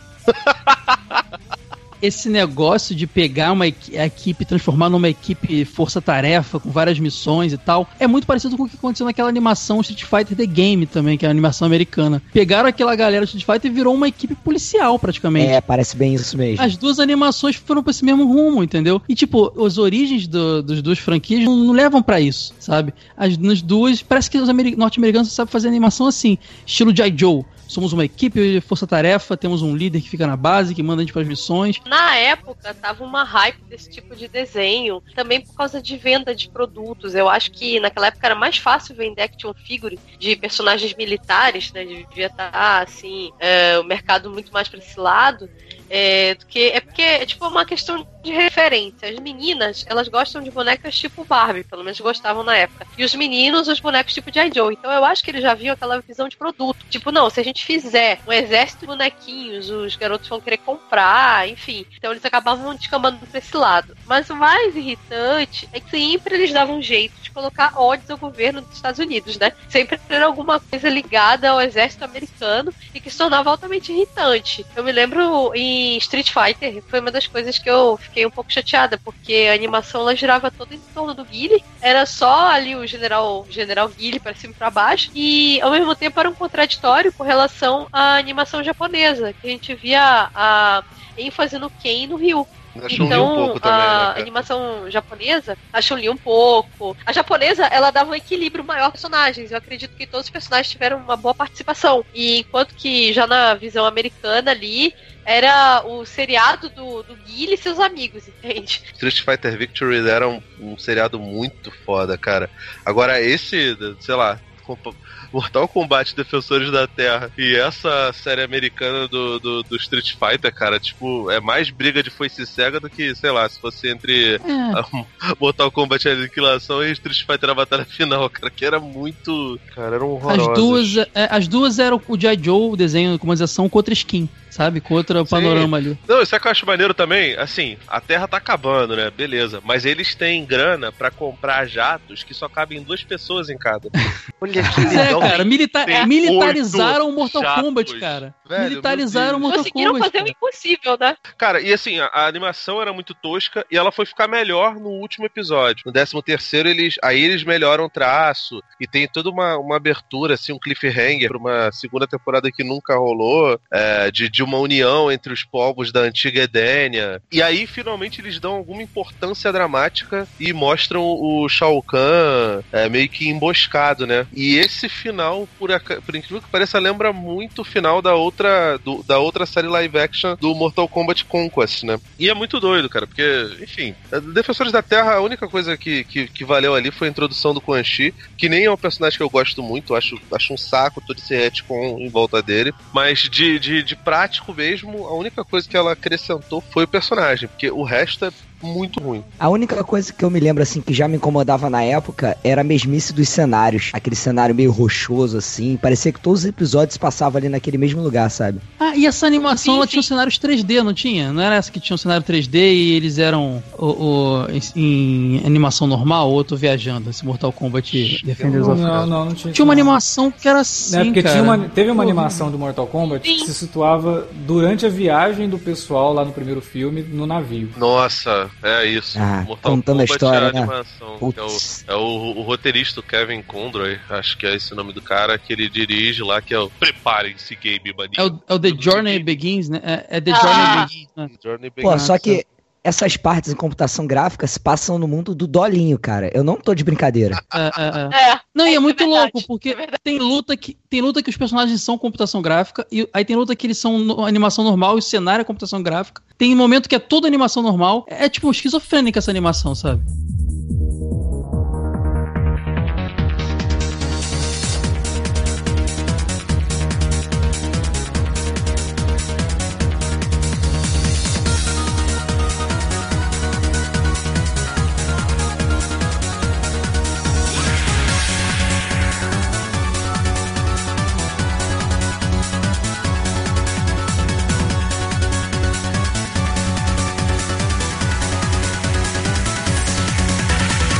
Bom, vocês falaram aí durante a conversa, né, da série live action, Mortal Kombat Conquest. Eu já tinha citado lá no começo, que passou no SBT aqui e muita gente assistiu também via VHS, porque saiu duas fitas lá, que era o piloto junto com o segundo episódio, formavam um filme e depois, acho que o terceiro e o quarto, que é o episódio que eles enfrentam o Sub-Zero também.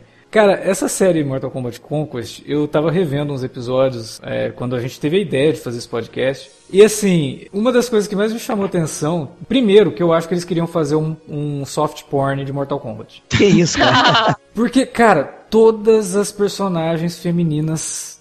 Tem, tem algum adjetivo maior que hiper? Porque usar hipersexualizado eu acho até comedido. É pouco, né? É- Mega, cara, é Acho muito. que Uber, né? é Melhor, Uber, né? é, talvez Uber. É, é muito complicado, cara. Eu não sei qual era a É faixa muito, etária. é muito side boob, side boob pra caramba, né, cara? Nossa, tem- Sempre tá escapando Tem alguma um coisa. episódio, Ah, tem um episódio do Noob Saibot que envolve uma, uma feiticeira e a feiticeira tem uma assistente que é meio que a amante dela, assim. E aí tem uma cena da amante dela fazendo uma massagem nela. Eu falei, gente, isso daqui é, é sexta sexy da Band, total, assim. É, Cara, eu não cheguei a ver isso, que bizarro. Faltou, apre- faltou aprender a sutileza da Xena, né? Pra fazer as coisas. Mas o- Faltou assistir um pouco mais de Xena. Sabe por que eu acho que você não viu, É. Gisele? Porque o SBT não chegou a comprar a série toda, então a gente não viu Não. ele dubladão da o massa. SBT passou essa série. Ah, esse episódio ah. eu vi no SBT, assisti o episódio com a Eva Mendes no SBT. Eu assisti acho que a série toda no SBT, cara. O SBT passou Cara, assim. Toda não, essa a parte, toda a parte da Cria, por exemplo, lá pro 16 episódio pra Ah, frente. pode não ser, tem. pode ser isso. 16, né? Já é Tipo- quase faltando oito episódios só pra acabar, mas eu já. O episódio Cara, mas a, mas, a, é o- mas a série tem várias paradas. Assim, tem esse problemão que, tipo, é bizarro. Especialmente se você for ver. Tem várias atrizes que, que depois ficariam famosas, né? Do- dos protagonistas ali, a menina que mais se deu bem foi a Cristina. Crist- Crist- Cristiana Cristana, Loken, né? é, Cristiana, Cristana Loken, né? Que fez depois o, a TX no Exterminador do Futuro 3. Que, pô, Paulo Maltalban, graças a Deus, parou, porque ele era um merda, era horroroso. Mas, assim, e ti- tinha o, o David Bernhardt, que era maravilhoso, né? O nosso querido, nosso eterno Jean-Claude Van Damme genérico. que ele era bem mais alto, mas assim, é- ele, ele até hoje ele é ele é um grande dublê e coreógrafo de luta. Aliás, né? Ele teve, tava, um exemplo, grandes, teve uns grandes momentos desse ano no cinema em Atômica, ficando com uma chave presa no- na bochecha. Cara, Isso, um dos grandes momentos do ano no cinema de ação. Mas, mas, assim, até, até hoje ele faz. Ele fez um filme recentemente, acho que é Vingador da, da, da Iugoslávia, o espião da Iugoslávia, que é aquele anual do, que é O personagem dele era, era o Ciro, né? Não era ele que era o Ciro? O- Isso. Sim, Exatamente. Aí depois ele foi se candidatar Ele- a presidente e tal, e acabou a série. Cara, essa, essa, esse VHS da primeira, porque, como você falou, foi a série, né? teve a Conquista a Cruzada, todos os episódios saíram em VHS. O primeiro só chegou na locadora perto de casa, e quando eu vi, eu falei, cara, Mortal Kombat 3. Eu pirei, cara, eu aluguei, marradão. Só que assim, não tem aquela urgência dos, dos outros filmes, porque não são filmes, são dois episódios. Estão introduzindo uma série. Então eu achei um saco, cara. É muito diálogo, porque, como eu disse, é introduzindo uma série. E o, o lance do. Pô, eu queria ver é, é, Liu Kang, entendeu? Então, assim, foi muito Não, é. frustrante, cara. Então, o primeiro frustrante. episódio, o, o Paulo Maltamban ele faz o Kung Lao, e é o Great Kung Lao, é o grande Kung Lao, Kung Lao original, certo? Uhum. Aí eles vão e colocam a roupa do, do Kung Lao lá do, do, do Mortal Kombat 3, cara. Ele tem um chapéuzinho, tá ligado? Ele enfrenta o Shang Tsung desse jeito, tá ligado? E, Caraca. pô, cara, todo. é, é, Mas assim, desse, o começo da série, ele é muito ruim e ele tem todos esses problemas do lance de explorar pra caralho a, a sexualidade da- das meninas. Ela é- ele é uber sexualizado, de fato, esse negócio todo. Isso é indiscutível e é muito escroto, pra dizer o mínimo. Mas, Uhum. depois eles continuam fazendo essa, toda essa exploração mega merda. Só que depois, cara, eles começam a inserir alguns elementos dos videogames é, e dos backgrounds que, que é- são muito interessantes. Por exemplo, eles citam pela primeira vez como é que funciona o clã dos Lin Kuei, é, É, mostram a, a- Isso logo no começo, ah. inclusive, que eles vão falar do, Sim, do, tipo- do clã dos Lin Kuei. Do segundo, terceiro episódio, né? Que é o terceiro e quarto lá que O fala. Scorpion, ele não é Shirai Ryu, como é nos videogames, esse negócio todo, mas assim, ele tem uma rivalidade contra, contra os Lin Kuei, entendeu? Tudo bem que esses personagens não deveriam ter idade pra poder lutar naquela época, né? Mas, mas assim, eles mostram Aurions, que são é, a raça do Reptile. O Jeff Mickey, que faz o Tan Hayden enquanto o Shao Kahn, ele manda bem, cara. É um dos poucos personagens que, que consegue desempenhar alguma coisa. A menina, a menina que faz a Vorpax, a- que é a namoradinha do Shang Tsung lá na, na, na mina. Que, inclusive, eles usam o mesmo tema musical o tempo todo. Já reparou Ah, isso? te- É maravilhoso. então, o cara que fez a trilha sonora da série, ele tava muito cheiradaço na trilha sonora do, do primeiro filme, sabe? Nossa, tecno, eu tenho que colocar tecno. E tem uma trilha que fica o tempo todo tocando no episódio. Tipo, não para, a trilha sonora do episódio o tempo todo. Música, música, música, música, música. Gente, calma, tá, tá frenético isso. Foi, foi erro na hora de portar o, o, o vídeo lá, cara. Não tiraram a trilha. Boa. Deixaram o MP3 em loop. Mas olha só, uma coisa dessa série, ela não anula o filme, ela tá situada no universo do filme, né? Cara, É- eles, eles utilizam É, é cenas do. Eles utilizam é. cenas dos filmes. Do, É um do- tanto da prequel, é um aniquilação. prequel por causa do Kung Lao, obviamente, né? E, tá, e é o universo do filme. Isso é até interessante, né? Porque a gente- o pessoal tava conhecendo aquilo ali. E ela veio por causa do sucesso. Não do sucesso, porque o segundo foi. deu meio errado. Mas é, talvez eles pensaram, ah, em vez de fazer um terceiro filme, vou fazer uma série que é mais fácil, né? Deve custar É, menos. o- inclusive o Cara 9 é. Não sei se é se é showrunner que dá o nome, porque acho que na época nem se, se, se tinha showrunner, com certeza Mortal Kombat Conquista não teriam. Mas esse conceito não chegou na série. Mas, cara, a, a sé- óbvio que tem mil problemas de cronologia. O Sub-Zero, a não ser que ele fosse um ser imortal, ele não poderia lutar contra o Kung Lao e mais tarde lutar contra o Liu Kang no, no, no filme lá na frente, 150 anos depois. Mas, cara, tirando os erros crassos cronológicos, a série não era ruim, entendeu? O problema dela era realmente esse lance da, da hipersexualização. E da metade. Felipe, você tá, você tá muito bonzinho, cara. A série era bem ruim. Não, não era não. A série era ruim. não. Eu achava assim, vou também aloprar, né? Porque tinham os jovens dragões tatuados de Beverly Hills. Vocês lembram dessas porra assim? Não, não, chega não, não samurai. Ah, não, aí é exagero. Era, né, era, era exagero, mas assim, era como se fosse um treco daquele, mas super produzido, sabe? E eu acho que pecaram muito, tinha muitos erros, cara. É, Eu- assim, eu- eu erros não- gritantes, erros irritantes. Até que o, o roteiro, ele era digno. O problema é a produção. A série era, era fraca, tinha esse problema todo, mas, cara, do, do, da- do episódio. Acho que foram 26 episódios, 24, 23, sei lá, o Alex lembra. 22, Cara, do 22. 16 pra frente, eles abriram mão da- do lance de desenvolver a rivalidade chata entre o Shen Tsung e o, e o Kung Lao e começaram a colocar outros elementos, entendeu?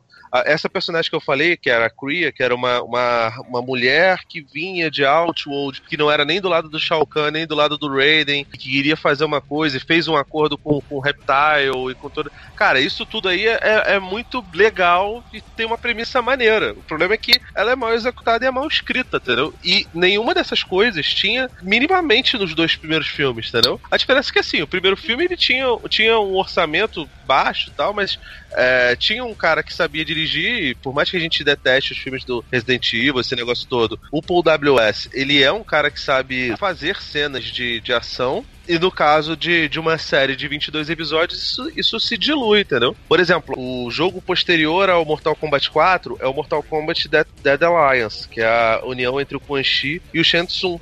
Isso foi introduzido primeiro no Mortal Kombat Conquista. O Quan Chi ele faz uma aliança com o Shang Tsung pra tentar derrubar o Shao Kahn, o que é o que acontece. Eles matam o Shao Kahn lá no, no, no jogo, depois obviamente falam que era um clone e tal, toda aquela gracinha, pra depois surgir todo toda a- o processo da, da luta, das lutas dos jogos pra PlayStation 2 já, né, Pra aquela geração do, do PlayStation 2. Mas de fato, né, cara, tudo o resto ali era, pô, cara, era era um soft porn, cara. Você tinha um bom argumento, mas você não tinha roteiro, entendeu? Não, Ah, existia um potencial muito grande, mas infelizmente a execução foi bizarra. E o doido é que ela foi, ela foi cancelada porque foi um sucesso, tá ligado? O Alex que sabe. Eu fui É, cancelada porque foi um sucesso, é ótimo. É, Sim, cara. pois é, é uma das paradas mais malucas, assim, né, da cultura pop. É um troço ser cancelado porque tava fazendo sucesso demais e eles não tinham a menor condição de, de entregar uma segunda temporada à altura do sucesso que ela tava fazendo. Porque eles não tinham orçamento, o troço tava realmente. O pessoal assistia e falava, nossa, legal, Mortal Kombat e tal. E como o Felipe falou, no final ela dá uma guinada. E essa guinada prometia coisas que eles não conseguiriam fazer na série de TV com o orçamento que a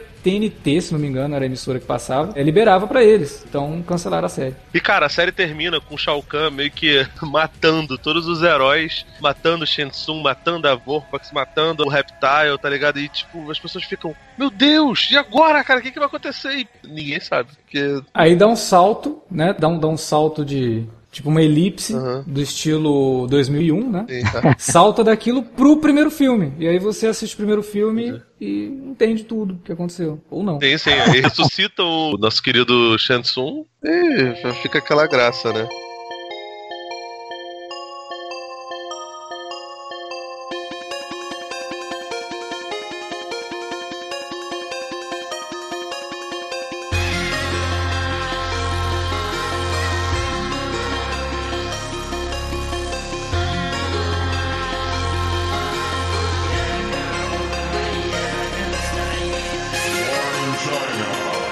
Tivemos uma outra produção de Mortal Kombat. É, que é até complicado falar disso, cara, porque foi uma das primeiras webséries a realmente fazer algum barulho. Uhum. Porque é Mortal Kombat, né? Então, porra, obviamente que o negócio. Mas, cara, o troço é tão esquisito, assim, tipo, ele perde uma temporada inteira contando a origem e background de alguns personagens. Mas você fala do Rebirth ou já do Legacy?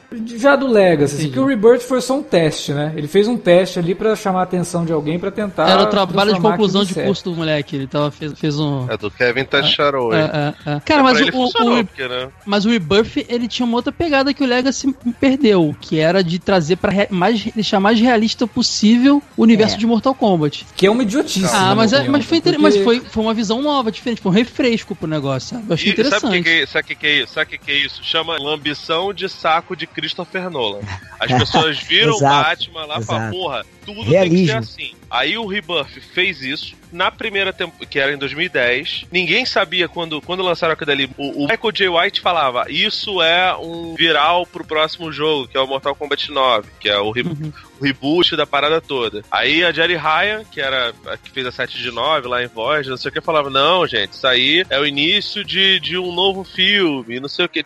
Ninguém sabia. O Kevin Tancharone sabia. Tanto que ele se juntou lá com a, com a Machinima. Na época que a Machinima nem era essa, essa gigante que, que acabou se tornando, depois veio pro Brasil e fez toda aquela graça com alguns Ela youtubers. tava, ela tava em ascendência, assim, ela tava, tipo, se tornando. É... Tava começando a ser, a ser É, o que é. seria a Machinima no, no, no futuro. E, e Legacy claramente tem uma fase 1 e fase 2, muito antes até da Marvel ter fase 1 e fase 2, cara. Esse negócio do Rebirth não é só. Acho que. Não sei se é só Nolan, não, cara. Deixar mais realista é ma- mais barato. O cara não tinha também verba pra fazer um negócio hiper cheio de efeitos especiais, então é mais legal deixar. Ah, cara, então sinceramente não faz. Porque assim, você. É o tipo de coisa que. É o que eu falei lá no podcast. Alexandre, agora quem tá magoado sou eu. Sacanagem. Não, porque olha eu só. gosto muito do Rebirth, cara. Acho maneiraço aquilo, aquela ideia. O Mortal Kombat, assim como vários outros games, eles surgiram, e a gente falou isso lá no começo, a partir de ideias que já vinham do cinema. Você já pega lá os estereótipos do ninja, o estereótipo do lutador, é, do herói solitário, né? Se você transforma isso em algo realista, você não tá fazendo mais Mortal Kombat, você tá fazendo o que todos esses outros filmes que já foram utilizados de base para criar o jogo já fizeram. E pra mim é o que acontece, por exemplo, na série do Justiceiro da Netflix. Se você tira todos os elementos do Justiceiro dos quadrinhos e faz uma série realista, não é mais uma série do Justiceiro, é só uma série de um cara que tá se vingando. Ele não é mais o Punisher. Sim. Ele só leva o nome Exato. do Frank Castle. Ah, eu curti o Baraka Exato. Body Piercing, cara, da série. Eu curti. Nossa. Não, as pessoas falam assim, é a humanização do personagem. Eu falo, pô, se humanizar não é mais personagem, né? É uma pessoa normal. E aí? Não, eu acho que você pode dar um background para esse personagem, mas trazer para uma realidade demais, eu acho que você perde a a característica principal deles, né? Você não vai então fazer o Sub-Zero soltando. Então não é o Sub-Zero, é só um ninja azul. Né? Então, Exato. cara, Cara, pra eu- mim não faz sentido. Eu acho que dependendo da situação, funciona. Eu acho que funciona nos Batmans do Nolan. Ok. Sim, porque o Batman já é um personagem humano, mas ele É, continua sendo um é. cara que se veste de morcego. É, entende? mas ó, o Ed Boon, quando viu o Rebirth, o Ed Boon falou: Eu considero um legítimo universo alternativo do. do... O que não Mortal significa nada, Ele né? curtiu, Ele parece, curtiu, né, cara? o Universo alternativo. cara. Ah, não, mas o Ed Boon achou legal, cara. Ele tipo, respeitou o negócio, achou interessante. Cara, é, é muito doido, cara, porque, tipo, o, o Legacy 1 é uma coisa e o Legacy 2 é outra completamente diferente, tanto que eles mudam de novo metade do- dos atores. E aí no, no, no Legacy 2, eles dão espaço pra uma porrada de atores horrorosos, mas que eu amo. E, pô, cara, eu fico maravilhado, cara. Falei, pô, caraca, o Casper Van Dien faz o, o Johnny Cage. Eu falei, é isso, cara. Mark da Castro, velho, o herói dos porteiros, cara. Então, o Mark da Castro faz o Kung Lao, cara. Que sensacional. Por que não, cara? A primeira temporada é um troço que vai do nada pro lugar nenhum, porque ela não tem uma trama. Cada episódio É, é, isolado. são histórias. Precisa nem ver na ordem, né? cara. Então você fala, é, aí você fala, tá, mas pra quê, né? Isso vai levar pra onde? Aí a segunda temporada realmente tem uma história que também cada episódio desenvolve um pouco de cada personagem, mas você vê que tem algo acontecendo ali por trás. É o torneio realmente acontecendo. Só que tem essa disparidade entre uma coisa e outra, assim, o nível de produção é diferente e tudo mais. Eu gosto do episódio da primeira temporada que fala do Raiden, por exemplo. Porque aí ele coloca o negócio numa situação realista, mas no final ele te diz, não, né? Tipo, o cara não tá maluco. Ele é o Raiden, ele é o Deus do Trovão, e tem toda essa coisa.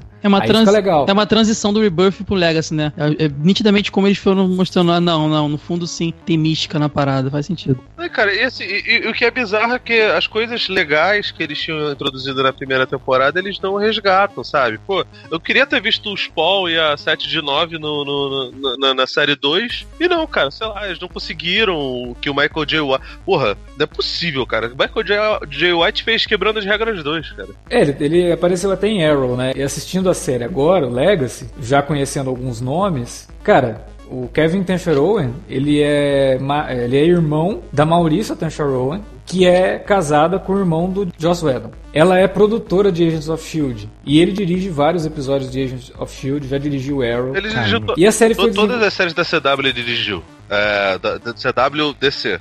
Legends of Tomorrow, Flash, Arrow, Supergirl. Ele fez Agents of Shield. Só CW ele não passou por Gotham, não? Não, não, Gotham Gotham não. não. Ele tem, tem, tem um certo nível de, Não, não, não. de bom senso. Ele não é um merda, entendeu? Outros dois produtores da série é o Todd Helbing e o Aaron Helbing, que são co-produtores de Flash. Né? Então Mortal Kombat Legacy tem o pedigree CW, de alguma forma. Cara, a segunda temporada, eu acho assim que, nossa, tem boas ideias e tudo mais, mas, meu, se não dá pra fazer, realmente não faz, sabe? Gostar da série por boa vontade, porque, ah, porque a ideia é boa, não basta só nesse caso, sabe? Eu acho que tem muita coisa ali que é totalmente descartável. O Kevin Tencheiro talvez quisesse fazer um filme, não, deu, não, não conseguiu juntar a grana pra fazer um filme, dividiu isso numa série. Termina a segunda temporada já que, indo pra uma terceira que não aconteceu, não, não deve acontecer. E você fica naquela, tá legal, e cara, isso não trouxe nada, sabe? Isso não acrescentou nada. Ah, esse background que eles estão contando dos personagens, quem joga já, já conhece. É, quem já leu qualquer coisa de Mortal Kombat Não, já e tem, tem- um pingo de conhecimento sobre e isso. também tem muita, mu- tem muita, muita liberdade poética. E agora não tem mais essa desculpa, né, cara? Na época dos filmes, beleza, não tinha nada, tinha só os quadrinhos da Malibu. Agora não. As, as animações do, do- dos jogos do, do modo Conquest, que é o, o modo de fases que você libera os personagens, o modo história, pô, cara, ele já tem uma animação bonitinha, não sei o que, que mostra toda a história pré e, e pós-reboot, né, do, do, do Mortal Kombat 9. Tem-se muita liberdade. Kenshi, que era o personagem cego, no videogame ele tem uma rivalidade com o Shang Aqui eles botaram ele pra ser um inimigo do, do nosso querido Ermac. Por quê? Porque, de novo, Deus quis assim, né? Porque parece que o Mortal Kombat é, é mais ou menos desse jeito. Depois, eles chegam e colocam a rivalidade do, do Shirai Ryu e dos Lin Kuei como, como se fosse causada graças ao irmão mais novo do, do Bihan, né? Que, que seria o Sub-Zero bonzinho lá no, no, no, no- no final das contas. Eles invertem isso, sabe? Pra quê, cara? Só pra, pra, pra causar? É difícil. Tem, tem, tem coisas muito bobas. E, e as mudanças não são. Pô, não, eles fizeram isso pra ter maior coesão. Não, cara, não tem coesão nenhuma. O- Troco de nada. O Liu Kang indo pro lado negro, assim, eu acho legal, é uma ideia interessante. Isso é trazer algo novo e, Ah, é e jogado, brincar né, com, cara, com- com também, ideias. né?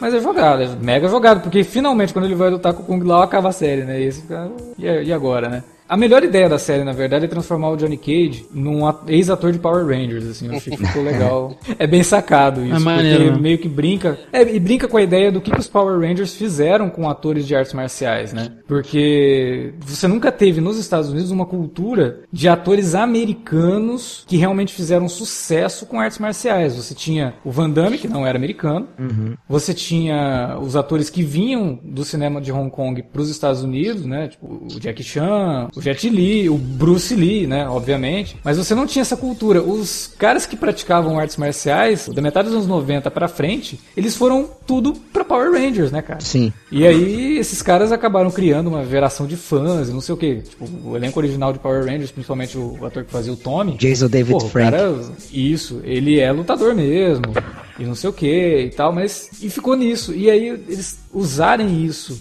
pra brincar com o Johnny Cage, eu gostei. Achei uma bela sacada. E também o lance no começo dele querer emplacar uma série, um reality show, né? Dele batendo em bandido na rua. Achei legal. O que eu não achei legal é que a série depois ela dá uma, uma zoada nele, assim, como se, olha, a tua ideia era muito boa, mas a gente vai usar uma mulher pra fazer isso sem te falar, porque é melhor pra, pra audiência ter uma mulher fazendo isso. E aí ele fica com raivinha, como se o espaço dele estivesse sendo tomado por mulheres. É um troço esquisito. E aí na segunda temporada, ele, é- ele é bem merda na segunda temporada, porque ele é o. Casper Van é é Dien. Casper, Casper Van, Van, Van Dien. E é o único jeito das mulheres derrotarem ele, porque ele é bem merda, né? Então, tipo, fica meio esquisito. E por isso que eu falei no começo que o jeito que as mulheres são tratadas em Mortal Kombat, por conta do jogo ser uma coisa de, olha, vamos jogar isso pros homens, né? Sim. É, são os meninos que assistem isso, que consomem isso. Então vamos tratar as mulheres desse jeito. Você tava falando, eu tava até pensando aqui, né? Que ele tava sofrendo as consequências do empoderamento, né? Porque à medida que as mulheres ficam empoderadas, elas tiram os lugares dos homens e a coisa vai mudando. É, bom, com relação a, jogos de luta em geral, eu acho que personagens femininos, masculinos, geralmente eles geram empatia uh, de modo positivo ou de modo negativo. Em caso de jogo de luta, é mais pelo potencial de fazer o jogador ganhar aquela partida, né? Então você escolhe aquele personagem que você tem mais aptidão. Tipo, mais rápido, mais forte, aquele que sabe usar os golpes, enfim.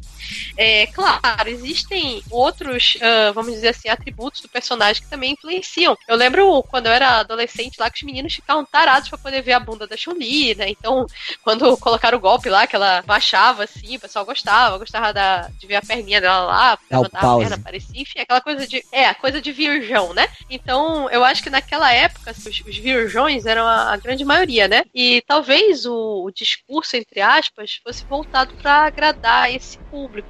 Porque eu acho que naquela época os jogos, eles realmente eram muito masculinos, era uma coisa muito masculinizada, era realmente voltado para o masculino. E eu acho que talvez o discurso fosse algo mais próximo do que se acreditava na época. E, claro, com o tempo isso mudou bastante, né? Só que game, eu acho que ele, assim, de certa forma, promove muito a equidade. É, por exemplo, você não tem um personagem principal. O personagem principal é aquele que você gosta mais. Tipo, se eu jogo com o Scorpion, eu vou, enfim, fechar o modo história dele, eu vou conhecer melhor ele, eu vou desbloquear todas as funções dele. Mas se eu jogar com a Kitana, eu vou fazer isso por ela. Então, é, a ênfase do personagem vai muito daquela ênfase que o próprio jogador dá. Eu vejo assim no jogo. Claro, é, você tem um senso comum. Tem, vamos dizer assim, um grande número de jogadores que prefere jogar com fulano. Mas eu acho que para quem realmente joga, o que importa é o atributo do personagem, não necessariamente se é homem, se é mulher, a história dele. Eu acho que não chega a incomodar tanto. Porque jogo de luta é uma coisa mais física, por assim dizer, né? No filme, é, eu acho que era uma coisa de época mesmo. Eu acho que na época era a maneira como retratavam as personagens femininas. A gente não. É, mas o Legacy Legacy é agora, né? O Legacy é de 2012, 2013. Não é só o Legacy, não. O Mortal Kombat 9, já, a Sony no, Mortal, no 10 agora melhorou. Mas vocês viram como é que era o visual dela, como é que eles vestiam ela também? Mais do que hipersexualizada. No jogo também, até pouco tempo atrás, não tá muito evoluído nesse sentido, não. Porque eu penso assim, o personagem, ele se baseia, claro, no, no esportista, no fisiculturista, no lutador. Então, eu acho que as roupas, elas acabam indo um pouco para esse campo, né? É lógico, se a gente tem ali um mundo vamos dizer, fictício, eles vão tentar colocar os atributos que eles, uh, lá, os produtores, etc., acham que seria mais chamativo dentro daquele universo que eles estão criando. Mas se você for olhar também o, os personagens, principalmente no, nesse agora, no, no, último Mortal Kombat, a gente tem uh, eles bem equilibrados. Eu tô fugindo de novo de falar da série, tô falando do, do jogo, porque de alguma forma o jogo é a origem, né? Então a gente acaba se baseando no jogo para poder falar. Mas é, já em televisão, filme, etc., é até engraçado isso, né? Eles trabalham muito essa parte do estereótipo. Eu acho que, de certa forma, os personagens eles acabam ficando muito estereotipados em geral. Eles não foram trabalhados para tentar fugir um pouco do. Assim, tentar criar o personagem, né? A vivência do personagem. Não, ele é um estereótipo gigante ali. E isso, claro, passa por essa parte de ser hipersexualizado.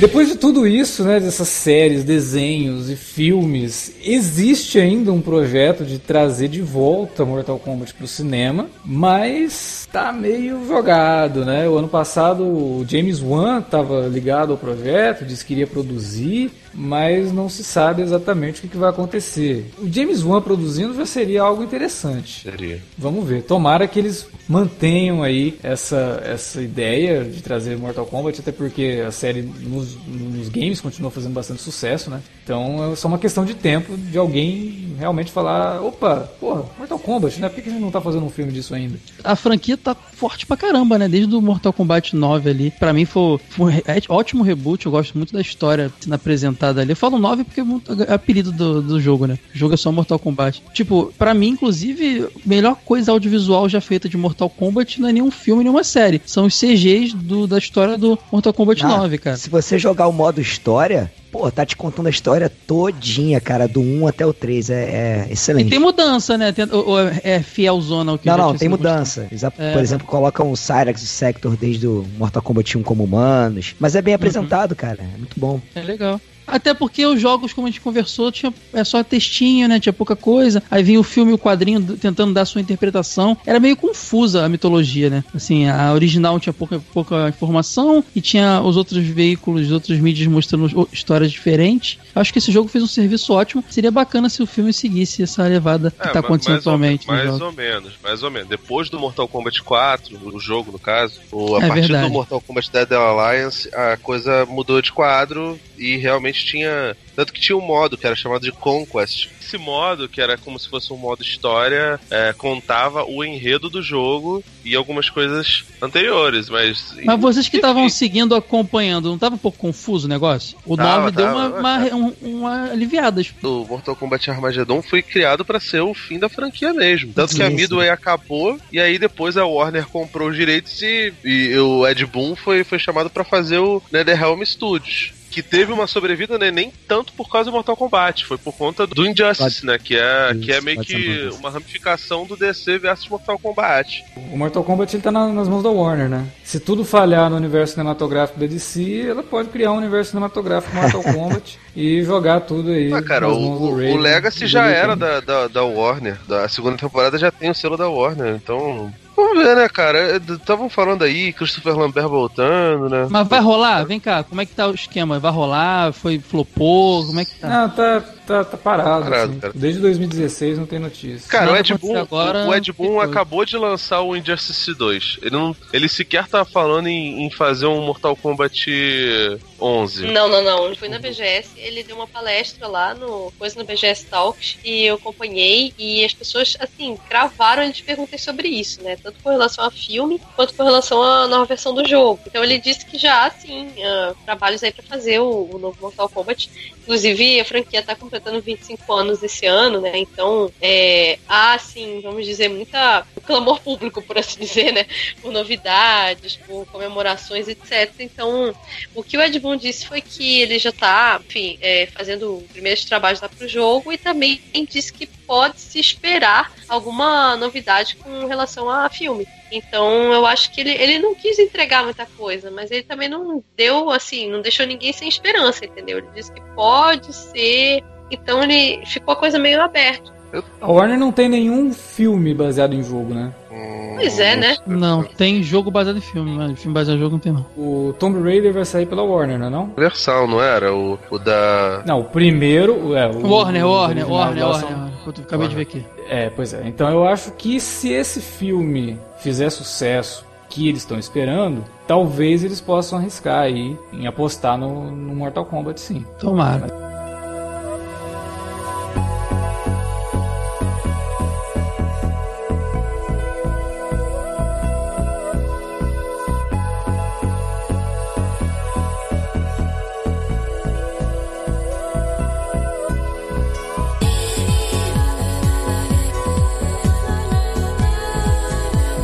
Bom, era isso que tínhamos para comentar sobre Mortal Kombat aqui nesse alerta vermelho. E agora a gente quer saber de vocês que nos ouviram, o que vocês acharam desse programa. Fala pra gente aí na área de comentários ou manda um e-mail para alertavermelho@cinealerta.com.br. Você também pode entrar em contato com a gente nas redes sociais, facebook.com.br cinealerta ou arroba cinealerta no Twitter. Utilize as redes para divulgar o nosso conteúdo e falar com a gente também. Queria agradecer a presença aqui do Caio e do JP lá do Retro Geek. Por favor, façam seu jabás. Deixa eu só A agradecer gente- o, o- Alexandre rapidinho, cara, que é uma grande honra estar aqui, cara. Gosto muito do teu trabalho. A gente fala isso direto lá em off, então, porra, muito maneiro. E um prazerzão conhecer o Felipe, cara.